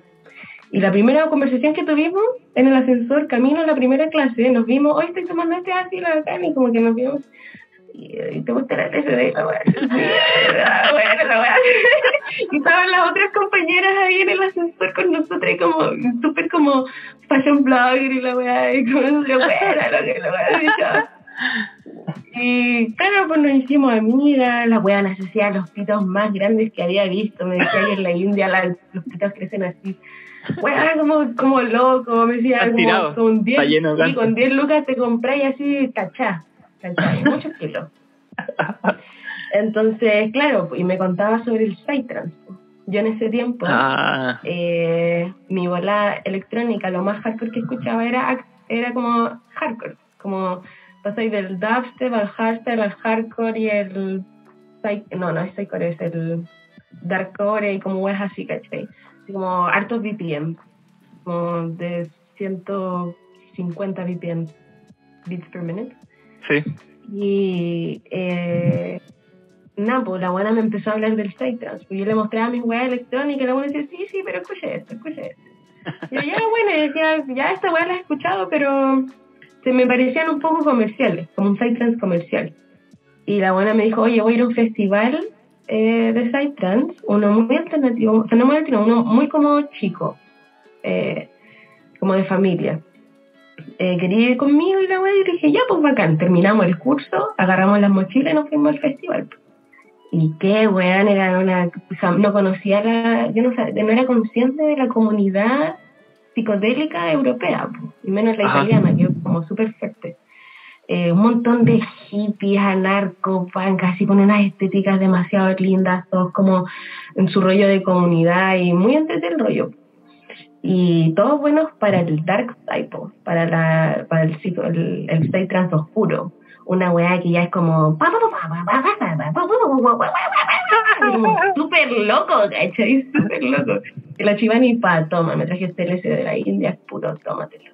Yo ya, pues bueno, me lo tomé así y la buena así todo el rato me empezaba a guiar como en la escena. ¿cachai? En el grupo, porque igual yo no conocía este tipo de escenarios y cuando uno no conoce, yo me, me, está, me podría sobreestimular, ¿cachai? Ajá. Entonces, como que la, la amiga ahí me decía, ya mira, esto es como así, este es el rollo, ¿cachai? Como, y mm, amé la música, bueno, en un momento era tan fuerte y tan oscura, pero mm, buenísima. Y tenían un setting, bueno, como un, un árbol hecho de pura lycra, de tela, de, de colores flúor, y era como que estábamos todos bailando abajo del árbol. Y mm, nada, fue filete, pues el día del hoy yo pensé que iba a poder salir Sí, de una así tan random, y después la buena me ofreció changa, y yo estaba tan como chata del viaje al final, porque bueno, estuve tripeando como ocho horas y ya sí, Sí. me, me adentré con todas, me conecté con la, pinza, con la pista de baile, eh, tuve mis, mis visual y todo el rollo, pero después ya estaba chata igual, pues sí, bueno, pa, pa, pa, pa, Sí, bueno, y te machaca. como, oye, ya, lo ponen la primer, mi primera noche con ese tipo de música. Y la buena así después yo me dije, ya bueno, es que me voy a la carpa, chao, necesito como desconectarme. Y después la buena me va a buscar a las 8 de la mañana y me ofrece changas. Ah, buena brilla, weón. ¿Qué querés que te diga? Me dije que bueno, y me dice, oye, vamos, vamos, tenemos ahí un círculo, vamos a changas con los chiquillos, te quería venir. Y yo dije, como, no, weona, no, déjame sola. No, no, no, le dije como, no, amiga, tranqui, estoy tratar como lidiando con mi bajada de viaje. Sí, quería como abrirme como el 3000 ojos, Y la buena después me dejó esa changa, pues la segunda noche del festival hicimos M, hicimos LSP. Y ahí ya como que fue otra wea. Fue como que mm, entendí muy, entendí de qué se trataba esta comunidad. Conocí esta comunidad, ¿cachai? Y son brígidos. Acá también hay, entonces, también estos los italianos que hacen esta, estas raves o estos, estos festivales psicodélicos son los más hardcore, encuentro yo, como de comunidad de ravers y que de, de este rollo. Y cultura psicodélica, fuerte. Sí, sí, yo algo cacho la verdad, yo no, yo soy psicodélico de la casa, me gusta tomarme las guas solo y irme en la mía. Eh, eh, igual he carreteado su poca música electrónica, pero no así meterme a festivales. Soy muy, soy muy cáncer para la wea, para lo que le- los que les gusta la astrología. Soy más hogareño. Eh, pero sí he cachado y de, de hecho últimamente se me ha repetido mucho el tema del Sideplan. Como un amigo llegó el otro día pelando el cable, weón, estuve en un festival de Sideplan en el sur, weón. Así, la patada, así como que, weón, viajé, Sí. filete con la música, así. Pero igual yo lo encuentro demasiado intenso, weón. Como que, Sí, igual ahí es como una weá de... mm, Pasa que la música, yo siento, que te pone a todos, los pone a todos en la misma frecuencia. mm, sí. Y Eh, con el LCD se te depuran las puertas, pues, ¿cachai? Entonces Ujú. estáis muy sensible a todo, es como que es como que estáis un poco desnudo.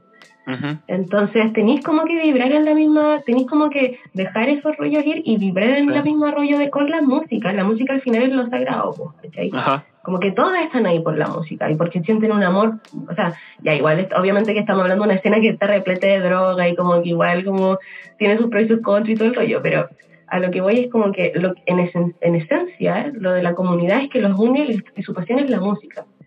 Entonces son como tribus. Se tratan como tribus, como familia también, Eh, son comunidades. Y, mm, y, y llegan a un nivel de conexión colectivo po, en, la, en la pista de baile. Sí. Como que el, el ritmo los conecta con, con una frecuencia específica y ahí co- como que comulgan entre todos. Claro. Mm, Yo sentí esos trances Igual. como comunitarios, como con, con otras cosas, pero me puedo imaginar como lo que, a lo que te referís. Claro. Igual eso pasa en todas partes que hay música en country yo también. Mm. A distintos niveles, en un concierto, toda la gente así, Sí, po. esa energía que se siente. Sí, po. Ah, una experiencia Pero religiosa esto de juntarnos a escuchar algo. Sí, pues. Y ahora que después del post-COVID va a ser mucho más apreciado. Brigio. Acá igual la otra vez pasaba por una plaza de noche y toda la gente carreteando en las plazas, que era impuro juntar. Sí, todo el rato. Yo igual, yo nunca he sido de, como te digo, soy hogareño, para mí el COVID es así, estoy en la mía, ¿cachai? Como que, Bueno, pa' sé mí- que igual soy nunca- hogareña, bueno. para mí nunca ha sido panorama, para mí nunca ha sido panorama, weón, ir a un, a un recital, weón. bueno, yo soy Tauro, somos hermanos de signo. Como que te entiendo perfectamente. Mi Sí, vida es una cuarentena, weón. Sí, weón. Para mí ir a un recital no es panorama, así como... Así como que esté lleno de gente y todos pegados unos con otros, weón. No es mi... No es mi panorama. No, pero yo amo, amo, amo salir a bailar. Amo, amo, Sí, amo pues, salir a a igual me bailar. gusta bailar, Como ir a, a los tecnos, Mm. a, acá, lo bacán que acá en Londres podría, he podido descubrir un montón de música nueva también, distintos estilos. Pero nada, eh, igual, eh, ¿cómo se llama? Me fascina salir. a- Sí. Pero es que una cosa es bailar en una, en una disco piola así, mega under, a, a weón, un festival de weón, 5.000 personas y que estén todos encima unos de otros. ¿Sabes? La única forma de yo aguantar las multitudes es estar Sí. curado. Es la única forma de yo aguantar una multitud y sentirme cómodo en la multitud, estar curado. Así. Me acuerdo una. mm, sí. Una, ¿cómo se llama? Una fonda permanente que fui, que yo tam- también reacio a ir a ese tipo de eventos y dije, ya, yo voy, pero yo tengo que entrar así en la media nota. Sí, Sí, no, la fonda igual. Hay que ir curado, curado. sí, fonda permanente, Se sabe. curadísimo. Sí. Oye, y, ¿y ahora en qué estáis con Yank? ¿En qué, en qué para está el proyecto? Bueno. Bueno, em, estáis en Londres, ¿y qué estáis haciendo en Londres? eh, acá estoy haciendo una, una práctica Ajá. con unos colegas porque para poder quedarme el, el año que hice un año de máster y un año de apliqué para los dos años pues. entonces me dan como un año de, de trabajo ¿cachai? Buena. y mm, y nada pues mis compañeros de acá en la casa me contrataron así que estoy trabajando con ellos Buena. y me puedo quedar el otro año y de otro de, por otro lado estoy moviendo la marca acá como haciendo ropa acá con la gente que estoy conociendo vendiendo en Depop eh, tratar de sacar más plata para, por los diseños y por otro lado estoy haciendo clases en Buena. online Online. estoy haciendo workshops de reciclaje Buena. que esa es la weá que yo cacho que más me motiva como por lejos el hecho el hecho es, es, es por lo mismo el rollo de yo creo que compartir conocimiento es muy también del del flash Sí. weón. Sí, pues. Recibir feedback. no- claro y no dejar que esa esa energía o ese conocimiento se Se- estanque se porque tiene que seguir sí. fluyendo para que todo siga Sí. creciendo y mejorando pues. Sí. Dar y recibir, dar y recibir. claro Sí, pues. y como decía constante feedback pues. Sí. Bueno, me- exactamente esa es mi volada, el por qué también enseño. eh, todo lo que aprendo lo enseño. Todo lo que he aprendido lo, lo enseño al tiro, sí. Y de hecho, cuando enseño, más aprendo.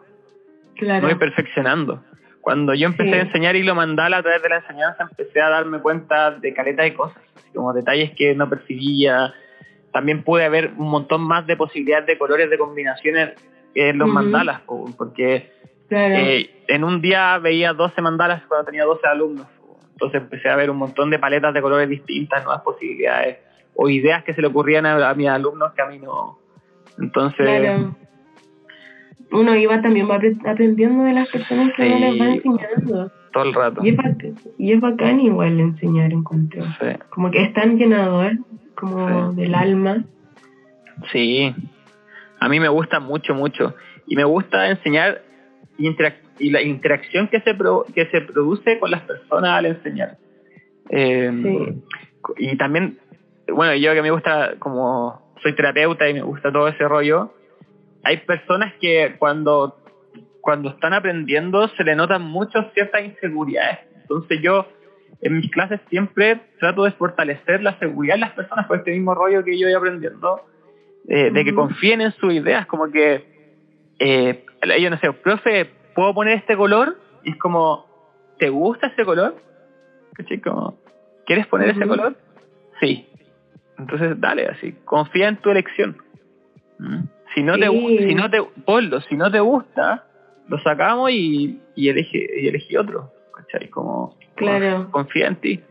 Y, y encuentro que igual ese esa forma de enseñar eh, mía como que llegó a la gente, como que yo tengo gente que ha hecho cursos conmigo que, que me quiere caleta, o sea, como que todavía me pregunta cómo estoy de vez en cuando, cómo están mis hijos, como que se vincularon conmigo de una manera más allá de, ah, tomo un taller con un ¿cachai? Como... Claro. Y para mí esa weá es llena, muy llenadora, bueno, es como demasiado bacán. Qué, bacán, man. Yo no, no, sé si en verdad me he dedicado a hacer eso, como que qué rico poder implementarlo y, y como porque al final es igual, más allá de ayudar al resultado final, ayudar a la persona. Sí, sí, Como otro nivel de enseñanza al final. Claro. Es que por eso como, como yo lo mezclo con la terapia, como que empecé a percibir mucho eso. Cuando, o por ejemplo, personas que cuando se equivocan, que aparte el, el, mandala es muy minucioso, entonces como que empiezan a ocurrir varias cosas, la gente se frustra de repente.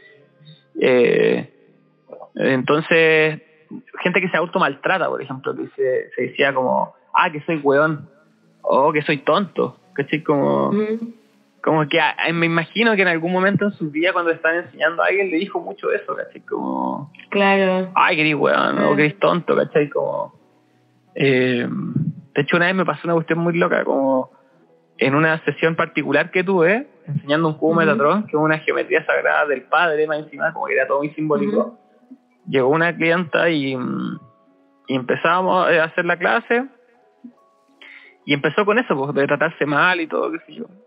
Y empezamos a hablar un poquito más, un poquito más. Cuento corto, como que se abrió la, el espacio de confianza y yo le hice ver ciertas cosas, como por la interacción que tuvimos. Y claro, pues ella recibió mucho maltrato de su padre. ¿cachai?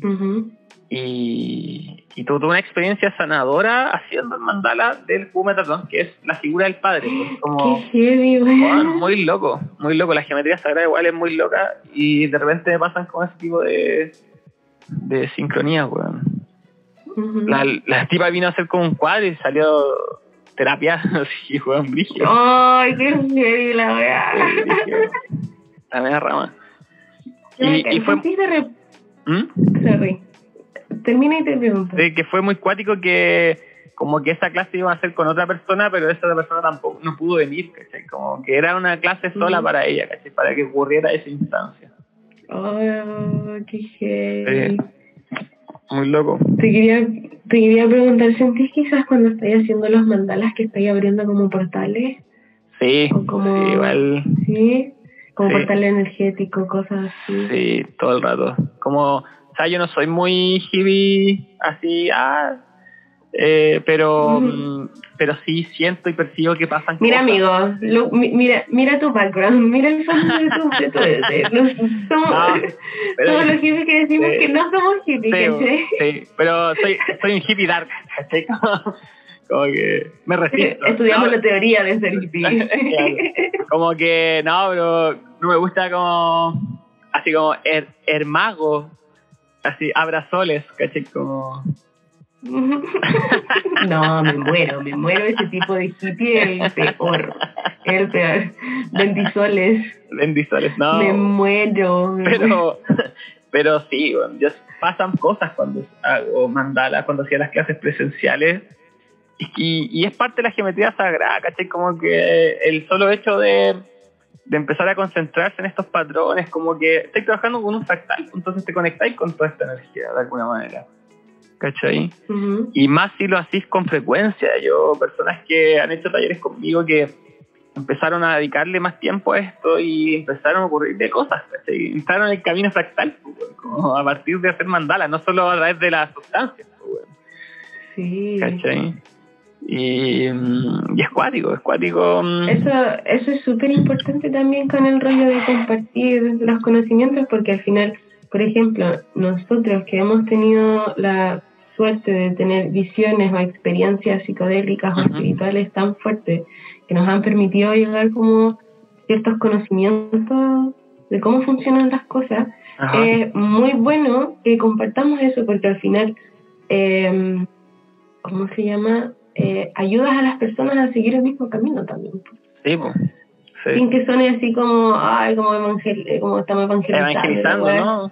No, es como que las personas cuando, no sé, pues me ha pasado ver a, a chicas o chiques que se ponen a reciclar en las clases y como que en verdad les pasa algo fuerte o como con aprender esto o como tienen como ciertas, no sé, situaciones emocionales, no sé, que les significan mucho. Sí, pues son Les significativos. pasa algo. Claro, Entonces, sí. igual es bacán. Como, Sí, Yo creo que como una palabra clave para mí es como inspirar.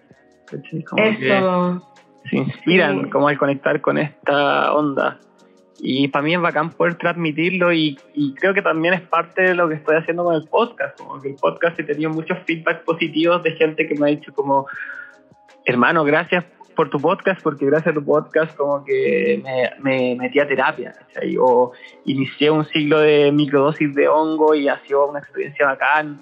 O me atrevería a abrir eh, mi página de mi arte, ¿cachai? O, eh, cosas así, weón. Y, sí, pues, y es heavy, es heavy en verdad, no para de sorprenderme, pero de alguna manera sé que, va, que ocurre porque lo que estoy haciendo eh, está envuelto en todo esto, ¿cachai? Como sí. en este camino de en este camino fractal. así se va a llamar, así se va a llamar el capítulo. Sí, sí, obvio que sí. Y ¿sabéis qué pasa también? Que mm, en esos momentos que te, te sentís como perdido, a mí me pasa que de repente eh, siento como que no, que no quiero seguir haciendo lo que estoy haciendo, ¿cachai? Me Pero pasado, lo que estás haciendo es algo bueno Mm. y es algo bueno y que le trae muchas buenas cosas a las demás personas, que me pasa que digo, al final esto no se trata de ti, ¿cachai? Esto no se trata de ti, no se trata de lo que te pase a ti con esta situación, se trata de la oportunidad que tú tienes de entregar esto y tienes que hacerlo, ¿cachai? Mm. Como que no se trata de ti, Francisca, se trata de, de todo, como del todo, ¿cachai? De Sí. la energía que viniste a aportar al final en esta experiencia. En este, sí.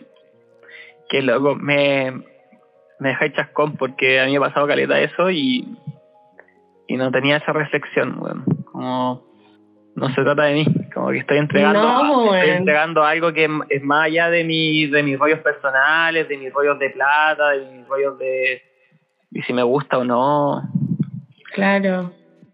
Al final es como caminar con esa, esa ceguedad, Claro. esa confianza que te deja la experiencia. Esa, Y dale nomás, no se trata de ti, viniste a hacer esta weá y tienes que darle. A ciela, filo, cielo, ponle el pedal a fondo, Sí. chao. Ese es el tipo de extremo al que yo, al que al final digo, ya, filo, por último, así, ese tipo de extremo, perra, ¿cachai? Sí. Quizás no te tiráis del peñasco de 10 metros, pero te vais al pedal con todo, igual. Sí, bueno. Cacha que mm, esa, eso que estáis diciendo para mí tiene que ver con un poco con el camino espiritual que, que ido practicando, que es la búsqueda de visión con el tema de los temas y todo eso, que lo he hablado en otros podcasts, lo hablé con un amigo en uno de los primeros podcasts, que una palabra clave que se ocupa harto que es el servicio, hacer servicio. Y, y en verdad, gracias por lo que la reflexión que estás haciendo, porque me doy cuenta que puedo hacer mi arte como un servicio. Sí, por No es, no, es. es, no es un negocio, es un servicio porque está trayendo cosas buenas a la gente. Que a veces yo ni siquiera me imagino, ¿cachai? Como, porque a veces digo, pienso y digo, puta, es un, es un mandala culiado, no sé cómo tiro para abajo, ¿cachai? Y como, es un mandala culiado. Y en verdad no, weón, porque las personas activa creatividad, los conecta, los inspira, los motiva. Y Eh, bueno, tu arte es hermoso, como, como me encantaría a mí tener una de tus piezas así en mi casa. Como es algo hermoso igual, es arte al final también. Sí. Como no es solo mandarla cuidado. no, yo como que a las chiquillas le dije, no, el amigo hace mandarla. Me dijeron, ah, sí, y pa, le mostré tu Instagram, y bueno, ah, qué weá, sí. Chao. Sí. Qué loco, weón. Sí. Gracias, gracias por esa reflexión. Y lo que decís del pedal a fondo, Sí. weón, esa es, weón. Esa weá.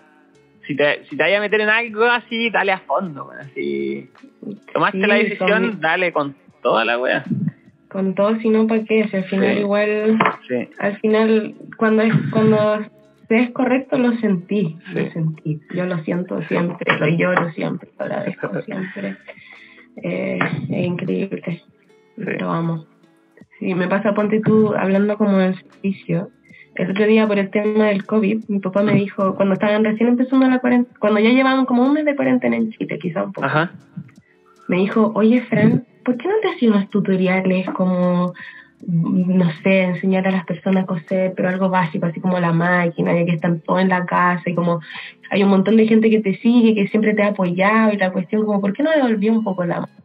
Y dije, oye, ¿sabéis que ya tenéis toda la razón? Y yo como viniendo a mi papá, que siempre mi papá es como súper hardcore negocio, eh, como ya, pues devuelve la mano. Y yo como, oye, papá, tenéis toda la razón, weón ya esté loca. y saqué unos tutoriales. Sí, y unos tutoriales fueron con. Enseñé a hacer unos bucket hats reversibles, reversibles, unos los buckets que esos perros, Eh, bucket- como los de pes, como los de pescador. Ah, sí, sí, sí. Son como. Ya, sí. Sí. Eh, Están como de moda ahora que le ponen como un símbolo acá. eh, sí, están de moda, po. Sí. y compartí ese tutorial y varias chiquillas que han estado tomando mis clases me han dicho, no, y bueno, como vi tus tutoriales y me puse a hacer hat y desde que... Y esa wea ha sido mi sustento, como vendiendo estos gorros. Y gracias, weón, como en verdad sí me la salvaste. Yo como, oh, la weá, me estoy así como, bacán. Buena la weá, pues, weón. Sí, bueno. Sí, voy a- Sí, es bacán esa, sí, esas decisiones, o sea, cómo, esa, cómo vamos influyendo en las vidas de los demás de repente por nuestras decisiones. Y no, mm, yo ni me imaginaba, weón, como... Sí. Igual el otro día visité una empresa acá y ellos decían claramente que es una empresa de moda sustentable ¿Ya? y decían claramente que una de sus misiones o de su lo que ellos logran con su marca es inspirar. Que al final uno como individuo, no sé, a mí de repente muchas personas me han escrito diciéndome cosas muy lindas y hablando de inspiración y uno muy como ajeno a eso, como que, ay, Mm. como que loco igual, como yo estoy acá haciendo mis cosas, como posteándola y como como que uno no se cree mucho eso de la inspiración. Claro. Pero al final, claro, uno sí genera eso en las personas y, y se manifiesta en una onda más expansiva. Y, y hay que tenerlo claro ahí. Como al final sí es algo que, que generamos al compartir nuestros conocimientos y todo. Sí, todo el rato. En un podcast hablábamos también de eso, como que inspirar, como conectando con la belleza, como generar más belleza para inspirar a otros, como todos conectar con esta creatividad y con esta belleza, y la belleza en, en el sentido subjetivo, como que hay algo en la creatividad, porque de repente yo he visto, no sé, un dibujo de palitos, pero tiene algo que es bello, ¿cachai? como algo muy real y muy sincero, y esa weá es como bello, weón, me inspira. Como que cuando siento esa vibra, como que Sí. se siente, se sabe. A mí me han dicho harto como tenéis buen ojo con los invitados del podcast. ¿Cachai? Y es porque siento Ujú. esa siento esa vibra, ¿cachai? Como de, de, de, de inspiración, ¿cachai? De belleza. Y da lo mismo lo que haga, puede ser muy variado, ¿cachai? Y, y más allá de los gustos, porque a alguien le puede gustar, no sé, por la música un músico, a alguien le puede gustar tu ropa, a alguien no, pero está esa, ese toque de inspiración. Claro. Tú, sí, te quiero hacer una pregunta. Tú, por ¿Mm? ejemplo, si veis mi, mi perfil de, en el, de la marca, ¿te imagináis que hay un rollo de fractales por detrás? No, no, he, no, había imaginado fractales en sí, pero sí psicodelia, o sea, todo el rato. Todo, todo el rato. ya, se, se entiende. igual también como que hay, tu ropa igual tiene, también tiene toda una bola cyberpunk. Como que, ¿o no?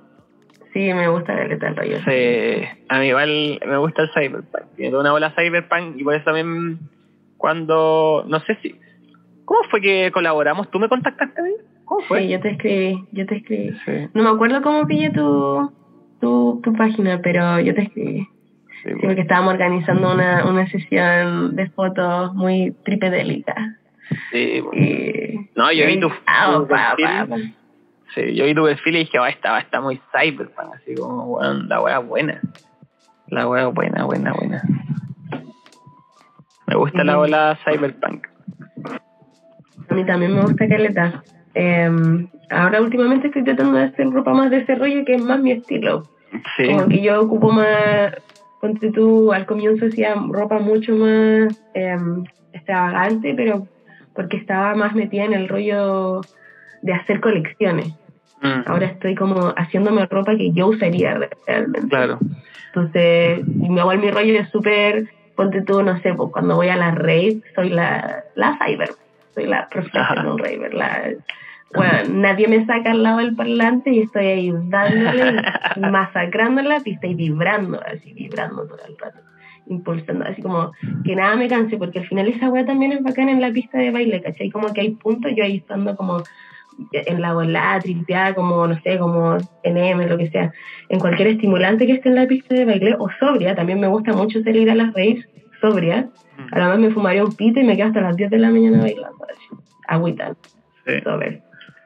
Eh, ser como los nodos de motivación de, lo, de la pista, pues, ¿cachai? Mm, Los que están pulsando la energía, ¿cachai? Los que Sí. están como moviéndola. levantando la vibra. ¿cachai? Claro, ¿cachai? Y es bacán porque, ¿cachai? Como la gente se motiva contigo, po. Como, Sí. "Ay, esta buena loca, míralo, ya, bueno, ya, démosle, démosle. Vamos, vamos, hay que subir la nota. Sí, ya puede, yo también. Ahí bom- bombeando, bombeando. Buenísimo. Oye, y, mm, y, y, y, y, y ¿cómo, cómo has vivido el, este, esta locura? Me decías que estabas ahí allá en, en Inglaterra desde septiembre, vos te perdiste el estallido social. ¿Cómo fue eso para? Fue fuerte, fue fuerte, me la lloré, estaba atrapada, más encima estaba como, cuando llegué acá estaba viviendo en Kingston, que es como una ciudad al sur, que es como, Ajá. no es estar como en Londres, Londres, estoy como en una parte más eh, residencial, donde no pasa mucho, pero ahí estaba la uni.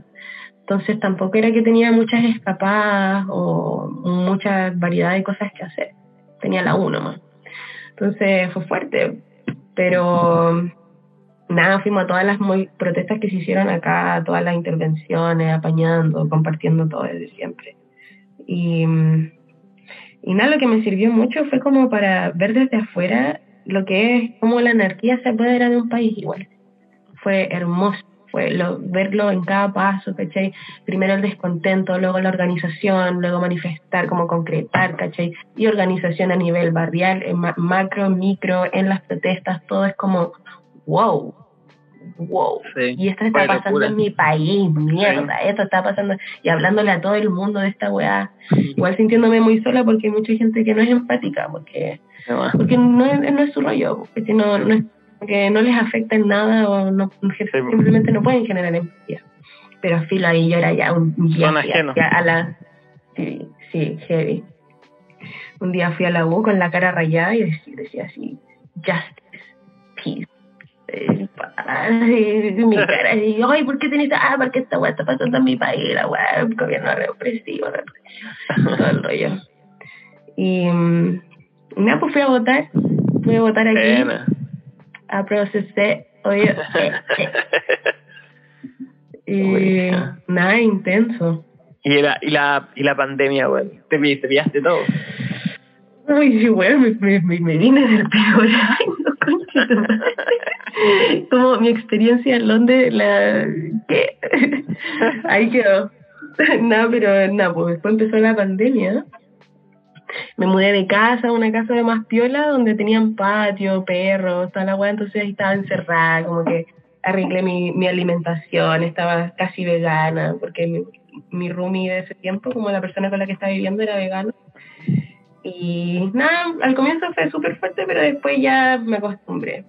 Y pasó que un- como en julio me mudé acá a un sector que se llama Hackney Week, que es como el sector de artistas como medio under de, de Londres.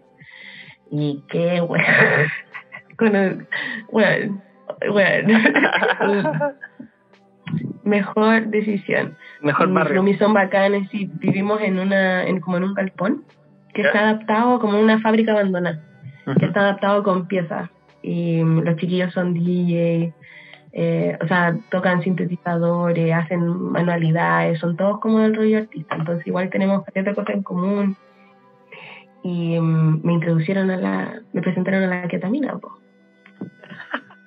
La queta, yo no he probado la queta. Me, me da risa de la talla de la queta para los caballos, güey. Sí, pues ya, pues yo tenía ese estigma, yo, yo, me- yo dejé Chile con esa idea, yo como, el día de hoy voy a dejar que la mina, estoy cagando, estoy consiguiendo hueá para el caballo, la hueá, no, y como que una vez en en una cita con un chico probé un poco nomás, pero estaba así como, nada, esta droga cualquiera. Y nada, pues llegué acá y, bueno, la primera semana era la, el cumpleaños de una de mis roomies, y hicieron una sesión de alfombra, Como que ponen una alfombra enorme, yo me saqué unos cojines enormes para poner en el, en el piso, ¿Ya? eh, eh, proyecciones, tenían unas teles chiquititas que proyectaban otras visuales, visuales en el techo, visuales en todas partes, eh, inciensos, ¿cachai? Hicimos Manso Dos. rival, weón. La weá buena. sí, telas donde se proyectaban todas las capas de la visual. Era increíble, era un, weón, era un setting, era como estar en, como me imaginaba esta hora yo. Éramos como esos bebés que están como en, quizás en una etapa más arriba de nosotros, que están como jugando a controlarnos a nosotros. Están como, es como un, cam- un círculo de Rugrats. Chicos psicodélicos jugando a lo que son, ese setting, como súper todos, el setting para drogarse regio. Y mm, ahí los chiquillos me, me, me introdujeron. Eh, y fue brígido, fue bacán. La primera noche, miércoles, me volé un poco nomás. Como estaba ahí media dormida en mi cuerpo, eh, piola. La- después el jueves, em, ya ahí viajé. Como vi, viajé en un vortex, jalamos como quizás tres líneas de ketamina y mm, me fui en un vortex, me conecté con, con Eva, la, la niña que estaba de cumpleaños, que fue la que me estaba haciendo como todo el rollo. La abracé, vi como su cara repetía como tu, tu, tu, infinitas veces y todos nosotros como cayendo de ella, como que ella era la, la manda más, como Ajá. ella era la chamana de la situación Ajá. y, y sentía como igual estábamos todos, nuestros viajes estaban un poco conectados, ¿cachai? con las mismas respiraciones, como cosas así. Y fue brígido, fue muy psicodélico. Y desde ahí que he estado eh, probando lo que es la psicodelia de la ketamina, pues fuerte. Qué loco. brígida. Sí, pues dicen que sube fuerte, es casi tan fuerte como el DMT. Sí, sí. Ah, pero tenéis que consumir igual, o sea, igual tenéis que uf, ponerle. Ah, como con una shiki no, no pasa, ¿cachai? Ajá. Entonces igual es, es como el, el rollo de la onda. Pues a mí, no a mí la, la weá que algo se sale como que ya, oh, no, no soy muy de jalar. Como que encuentro que es muy, es muy, o sea, yo cuando chico siempre sangraba por la nariz, entonces tengo un tema con mi nariz, como que, Sí, no, esta weá es, es fuerte para la nariz, onda. eh. Sí, te creo. Sí, pero... no, habíamos eh, hablado, no habíamos hablado de la que acá, ¿cómo empiezan los efectos? el primero, ya bueno, te jaláis tu primera línea y te empieza, em- como que todo se empieza a dormir un poco. Como que tu cuerpo está más pesado, como que se te empieza un poco a desconectar la mente, como el cuerpo-mente, como que, como que, como, como si, no es como que pierdas el control en ningún momento, pero sí es como que tu mente quizás va más rápido que tu cuerpo. Después empezáis a tener como eh, podía empezar a tener como visuales leves, como que mm, se expande la pieza, como que te empezáis a ir en rollo cuando habláis como mentalmente más, más profundos cada vez más, pero como estáis drogados en queta podéis decir como una palabra por hora. Entonces estamos todos como, oh sí, pero, oh no, pero eso, y la cuestión es súper lento. Pero ya después te jalé la segunda, la tercera y te vaya al keyhole. ¿Es hot Y ahí es pura el keyhole, el hoyo, el hoyo de la queta, el keyhole. Ujú. Y mm, ¿cómo se llama? Y eso es puro- súper psicodélico. Yo he sentido que he viajado a portales, o sea, no como he viajado a portales, pero no sé si tan así como en el LSD, pero sí he tenido experiencias psicodélicas brígidas. Como que se te des- desvanece un poco la pieza. Eh, em, podéis ver cosas, estáis acostado, no podéis caminar, nada, te, ahí, te chao, te, te derretí. Claro, o sea, si queréis tripear así, irte en el rollo, como que te derretí así. Y, sé, pero increíble. Con las visuales, bueno, te a la mierda. Como, Artista. pero me gustó mucho el rollo de la droga, porque al final es, tenía un buen viaje psicodélico, es difícil irse en la mala abuela, Ajá. eh, y dura muy poco, como Ah, una hora. Ah, No, viola, weón. Sí, una hora, una hora y media, después pasa, te pasa el rollo y estás como si no hubieras hecho nada. Como, Cacha. como una hora después, ¿cachai? Entonces, ponte tú, si igual es- sería entretenido si, si te algún, si en algún momento te gustaría llegar a experimentarlo, Ajá. te recomiendo que te armes un espacio con muchas situaciones interactivas. ¿cachai? Videos, la música que te guste, como todo una buena fecha, luces, etcétera, cualquier weá que después así, se te, Se te mezcle todo. visuales, claro, Cacha. se te activan todas las visuales. Sí, pues que, que bacán que sea así corto igual. El LSA a mí me encanta, pero igual es agotador. pues. Está ahí ocho horas ocho horas, arriba, ocho horas. Y, de- y, Sí. y si es que, porque para mí, para mí siempre son como 12, porque después de las 8 horas como que igual tenéis como efectos residuales, y si el trance estuvo muy fuerte, igual me dura más. Como, Sí, sí. sí, no, yo ya no, no, no, he tomado LSD en tanto tiempo, güey. Igual, igual ha pasado un rato de que no tomo. Sí, me encantaría, pero eh, no sé si quiero hacerlo en este frío, acá está súper helado. quizá, quizá en Iquique, ahora que voy para allá. Qué rico. ¿Cuándo, ¿cuándo venís para acá? ¿Para Iquique? En diciembre, Buena. ¿Ahí vive tu familia? sí, Buena, sí, a escapar del frío. buena. Y de la lluvia, porque allá en Inglaterra puta que llueve, weón. Sí, bueno, casi todos los días. Sí, yo Es estuve un una tiempo, ciudad. yo estuve una semana como en Londres con una tía y, bueno, llovía a cada rato. Y eso que era como verano. Bueno, weón, pasó el verano y yo en verdad quedé como, ¿qué? Me estoy moviendo. Este weón es un verano, ¿dónde se fue el verano? Como nunca llegó. Nunca llegó Me estoy hueveando. Y como, no, y los weones heavy. Y como un día de sol y patos en el parque así.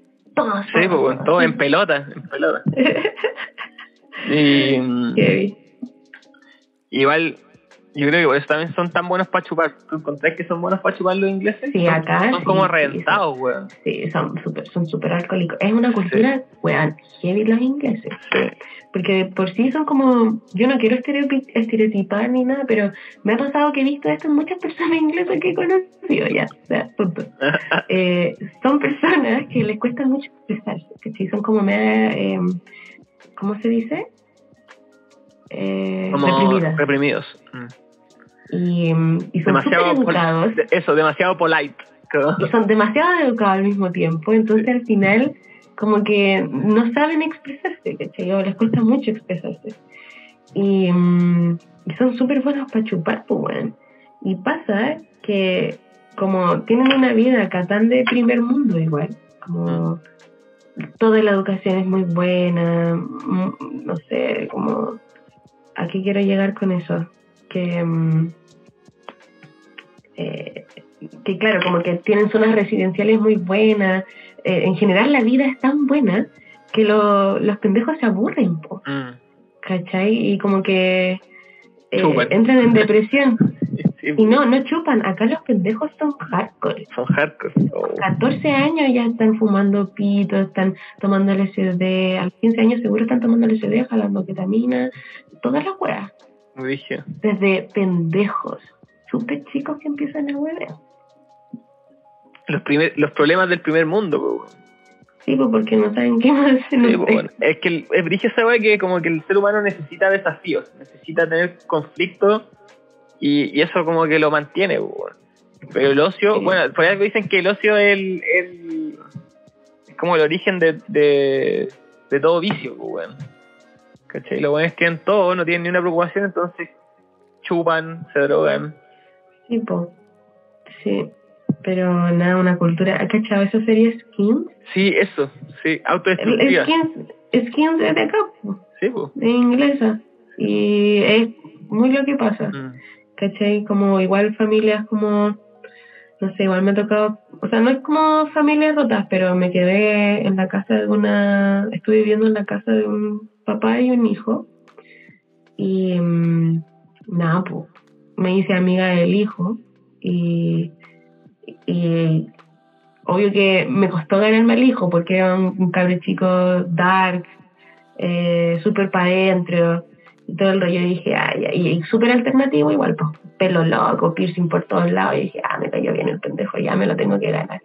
Y un día se pelearon súper brígidos en la casa los dos y claramente porque tienen problemas de comunicación. Y ahí me acerqué al, al cabro chico, le pedí un pucho, después de la pelea que tuvieron con el papá, y um, el bueno a la defensiva. Y yo le dije, oye, ¿qué onda que estáis escuchando? ¿Qué música te gusta? "Ah, me gusta Lil Peep, un trapero de acá, eh, que es súper famoso. Sí, sí, lo. Eh, me, me encantó, yo, me encanta ahora Lil Peep gracias a que me lo presentó. Y en vez de empezar a decirle, oye, ¿cómo está? Y no dije, oye, ¿y tú salías a carretear?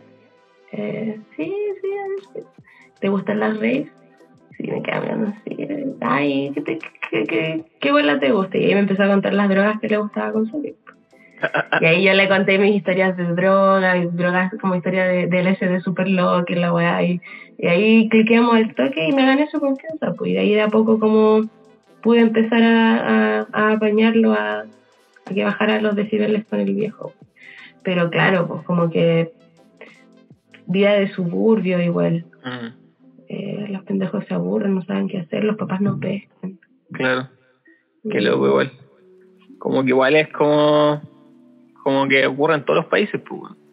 Igual puta, no sé si sea bueno o malo drogarse, así como es- vivir esa etapa, pero yo lo que percibí que eran eh, son como cuando estuve, lo poco que es carretera ya como autodestructivos, ¿cachai? Es como que es, es curarse para quedar así tirado, pues, weón, ¿cachai? Y lo que y lo que yo vi que eran buenos más iguales buenos grandes ya, pues, weón.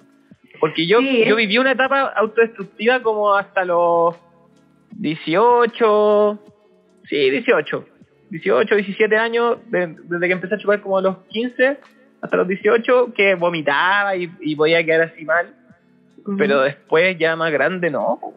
como en un bar así, como gente así hecha mierda, aquí no se ve tanto, po, weón. Allá, Mm, yo lo poco que o salí, sea, vi sí. muchos weones en las calles así tirados, ¿cachai? Como... Sí, esa cultura del pub que tienen acá Mm. es es súper clásica. Están todos los viejos curados. Esa weá es súper clásica. Como que esa es la weá. Los viejos se curan como pico Mm, y los pendejos se drogan como pico. mm, Sí, pero es una weá muy cultural. Como muchos curados. Sí, pero curados, por, por eso curados mal, así como, weón. Porque si tú vayas a Bella, por ejemplo, no veis weones arrastrándose, weón. ¿Cachai? Es raro, es como, oh, cacha el buen que allá. Pero, weón, allá sí. Bueno, es que aparte que yo creo que allá si te curáis así, no, es, es muy poco probable que te pase algo. Aquí si te curáis así. No, no, muy difícil, muy difícil, muy difícil. Acá, ponte tú, yo quedé muy impactada una vez que fui a un pub y dejé mi, todos estaban dejando sus chaquetas colgadas en el perchero y sus mochilas. Sí. Y, y se fueron como a otra, a como a otra parte del pub como a seguir vacilando. Y yo quedé como, me estoy no estoy dejando las cosas acá como te las pueden robar. Y me como, no, weona. Y como me estoy moviendo que puedo dejar mis cosas acá y después voy a venir a buscarlas y van a estar aquí. Eh, bueno, sí, bueno, y voy a ver un real. sí, weón. Entonces, es, es muy, es muy distinto, Sí, po. distinta esa situación. Y es muy, muy divertido igual cuando de repente converso con personas acá, cerca del, del barrio, y me preguntan, me dicen, ¿y dónde eres? De Chile. Oh, una vez fui a Chile, me robaron apenas llegué. Pero es que habla, digo, weón, que tienes cara, mírate la cara nomás. Sí, weón. Es que weón, hablaba ¿Qué con el, sí, hablaba con otro cabrón en un capítulo anterior, el Augiri, que parece, parece que él hablaba que cuando va a Europa como que lo primero que pensáis esta weá está tirada. Está tirada, está weón, weón, ¿cachai? Así, weón, está todo, weón. Bici, weón, ropa, weón, cámaras, de todo, weón. Sí, no, tenés para volverte loco. Claro, es que el chileno tiene esa mentalidad, o por lo que por lo que parece, weón, como de pillo, weón, como que estáis... Veis las oportunidades, pues, weón, como que para ellos de- de- no, no tienen esa bola, weón. No, es que no echen las oportunidades que no, no roban, weón. Como Eso, que no- no, está esa no mentalidad, robo. No. Claro. Yo me acuerdo que la primera vez que, que escuché ese dicho, oye, los europeos dicen, si veía a un chileno robando, déjalo, Es parte de su cultura. Yo me acuerdo que la primera vez que escuché eso me sentí tan ofendida, tan ofendida, así como, ¿qué? ¿Qué se cree este culiao? Pero después los años pasaron y fue como, "Mm, gracias Europa. La dura. Ah, Pero es Sí, que no, sí, pero- weón, está tirado. Sí, no, pero yo jamás le, le robaría a una persona. No, yo tampoco, pero pero entiendo, entiendo por qué eso sí. La, eh, claro, como al final la gente acá es muy confiada. po. Sí, po. Sí, por ejemplo, todos los hueones que, por ejemplo, el hueón, uno de los locos que me dijo que cuando llegó lo le robaron, fue porque el hueón como que dejó el bolso en el aeropuerto, salió como el por bolso al lado, se puso a revisar algo y alguien llegó para agarrar el bolso y, Sí, y se le llegó y yo le dije... Andáis paviando. Bueno, pues, no voy a dejar el bolso ahí, porque sí, esa weá no es no, no es tu país. Y, después yo le decía a los locos así como, no, a ver, ya, mira, ¿cómo caminas tú en el centro, cachai? De tu, de tu ciudad. Y aún así caminamos nosotros en el centro de mi ciudad, pa, pa, pa, con todo delante. Mirando para todos lados. Se acerca Ay, mucho un se acerca mucho un buen atrás y da vuelta al toque. Qué weá. No, pero esa weá cultural la encontré brígida, pero igual a mí me encanta Sí, me encanta notarlo, pero me encanta igual como nuestra cultura. Encuentro que somos una wea única, weón. Somos un, una, una- un híbrido culiado de, de, no sé, los chilenos. Tenemos es unos- que, por ejemplo, igual el chileno, estamos generalizando, estamos pegando el cable, pero por ejemplo, como que Centroamérica, como que la delincuencia es mucho más ultraviolencia, ¿cachai? Como, y más Sí. confrontacional, ¿cachai? Como Sí. que el chileno es como pillo, ¿cachai? Bajo perfil, así como estafador o como esto, que, andar cartereando, ¿cachai? Como, weón, ahí su robo viola, ¿cachai? Como... Sí, no te van a secuestrar al toque, ¿cachai? Como... No, pues, weón, ¿cachai? Como que... es como Bueno, paviaste, pa. Sí, pa, para allá te fuiste, bueno. ¿Cachai? Pero no, no van a ser tan violentos, ¿cachai? Como, pero andan buscando la pavia, ¿cachai? Como, pavia te cagaste. Sí, oh, me encuentro increíble. Igual me gusta mucho estar acá eh, conociendo por estos lados porque no hay tanto tantos chilenos.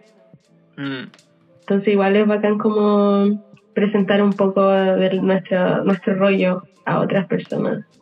Porque acá ponte tú donde yo vivo son de muchos países, po. no son Ajá. solamente ingleses.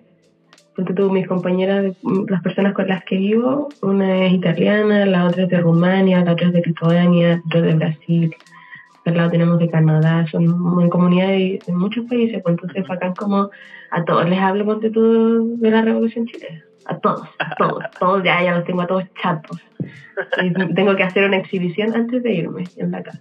Quiero hacer una exhibición eh, sobre todo lo que pasó este último año, con video y todo. bueno.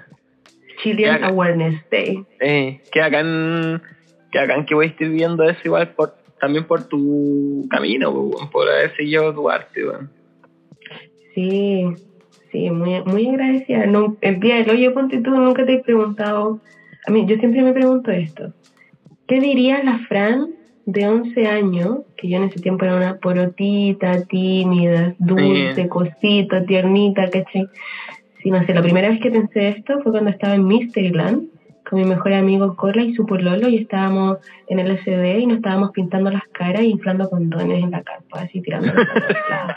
Ya, estaba pensando, ¿qué diría la Fran de 11 años si yo le dijera como, amiga, eh, como que estos tipos de situaciones vaya a estar viendo en el futuro? Como el día del hoyo, de hecho, y el día del hoyo. Y no sé, pues ahora lo digo como,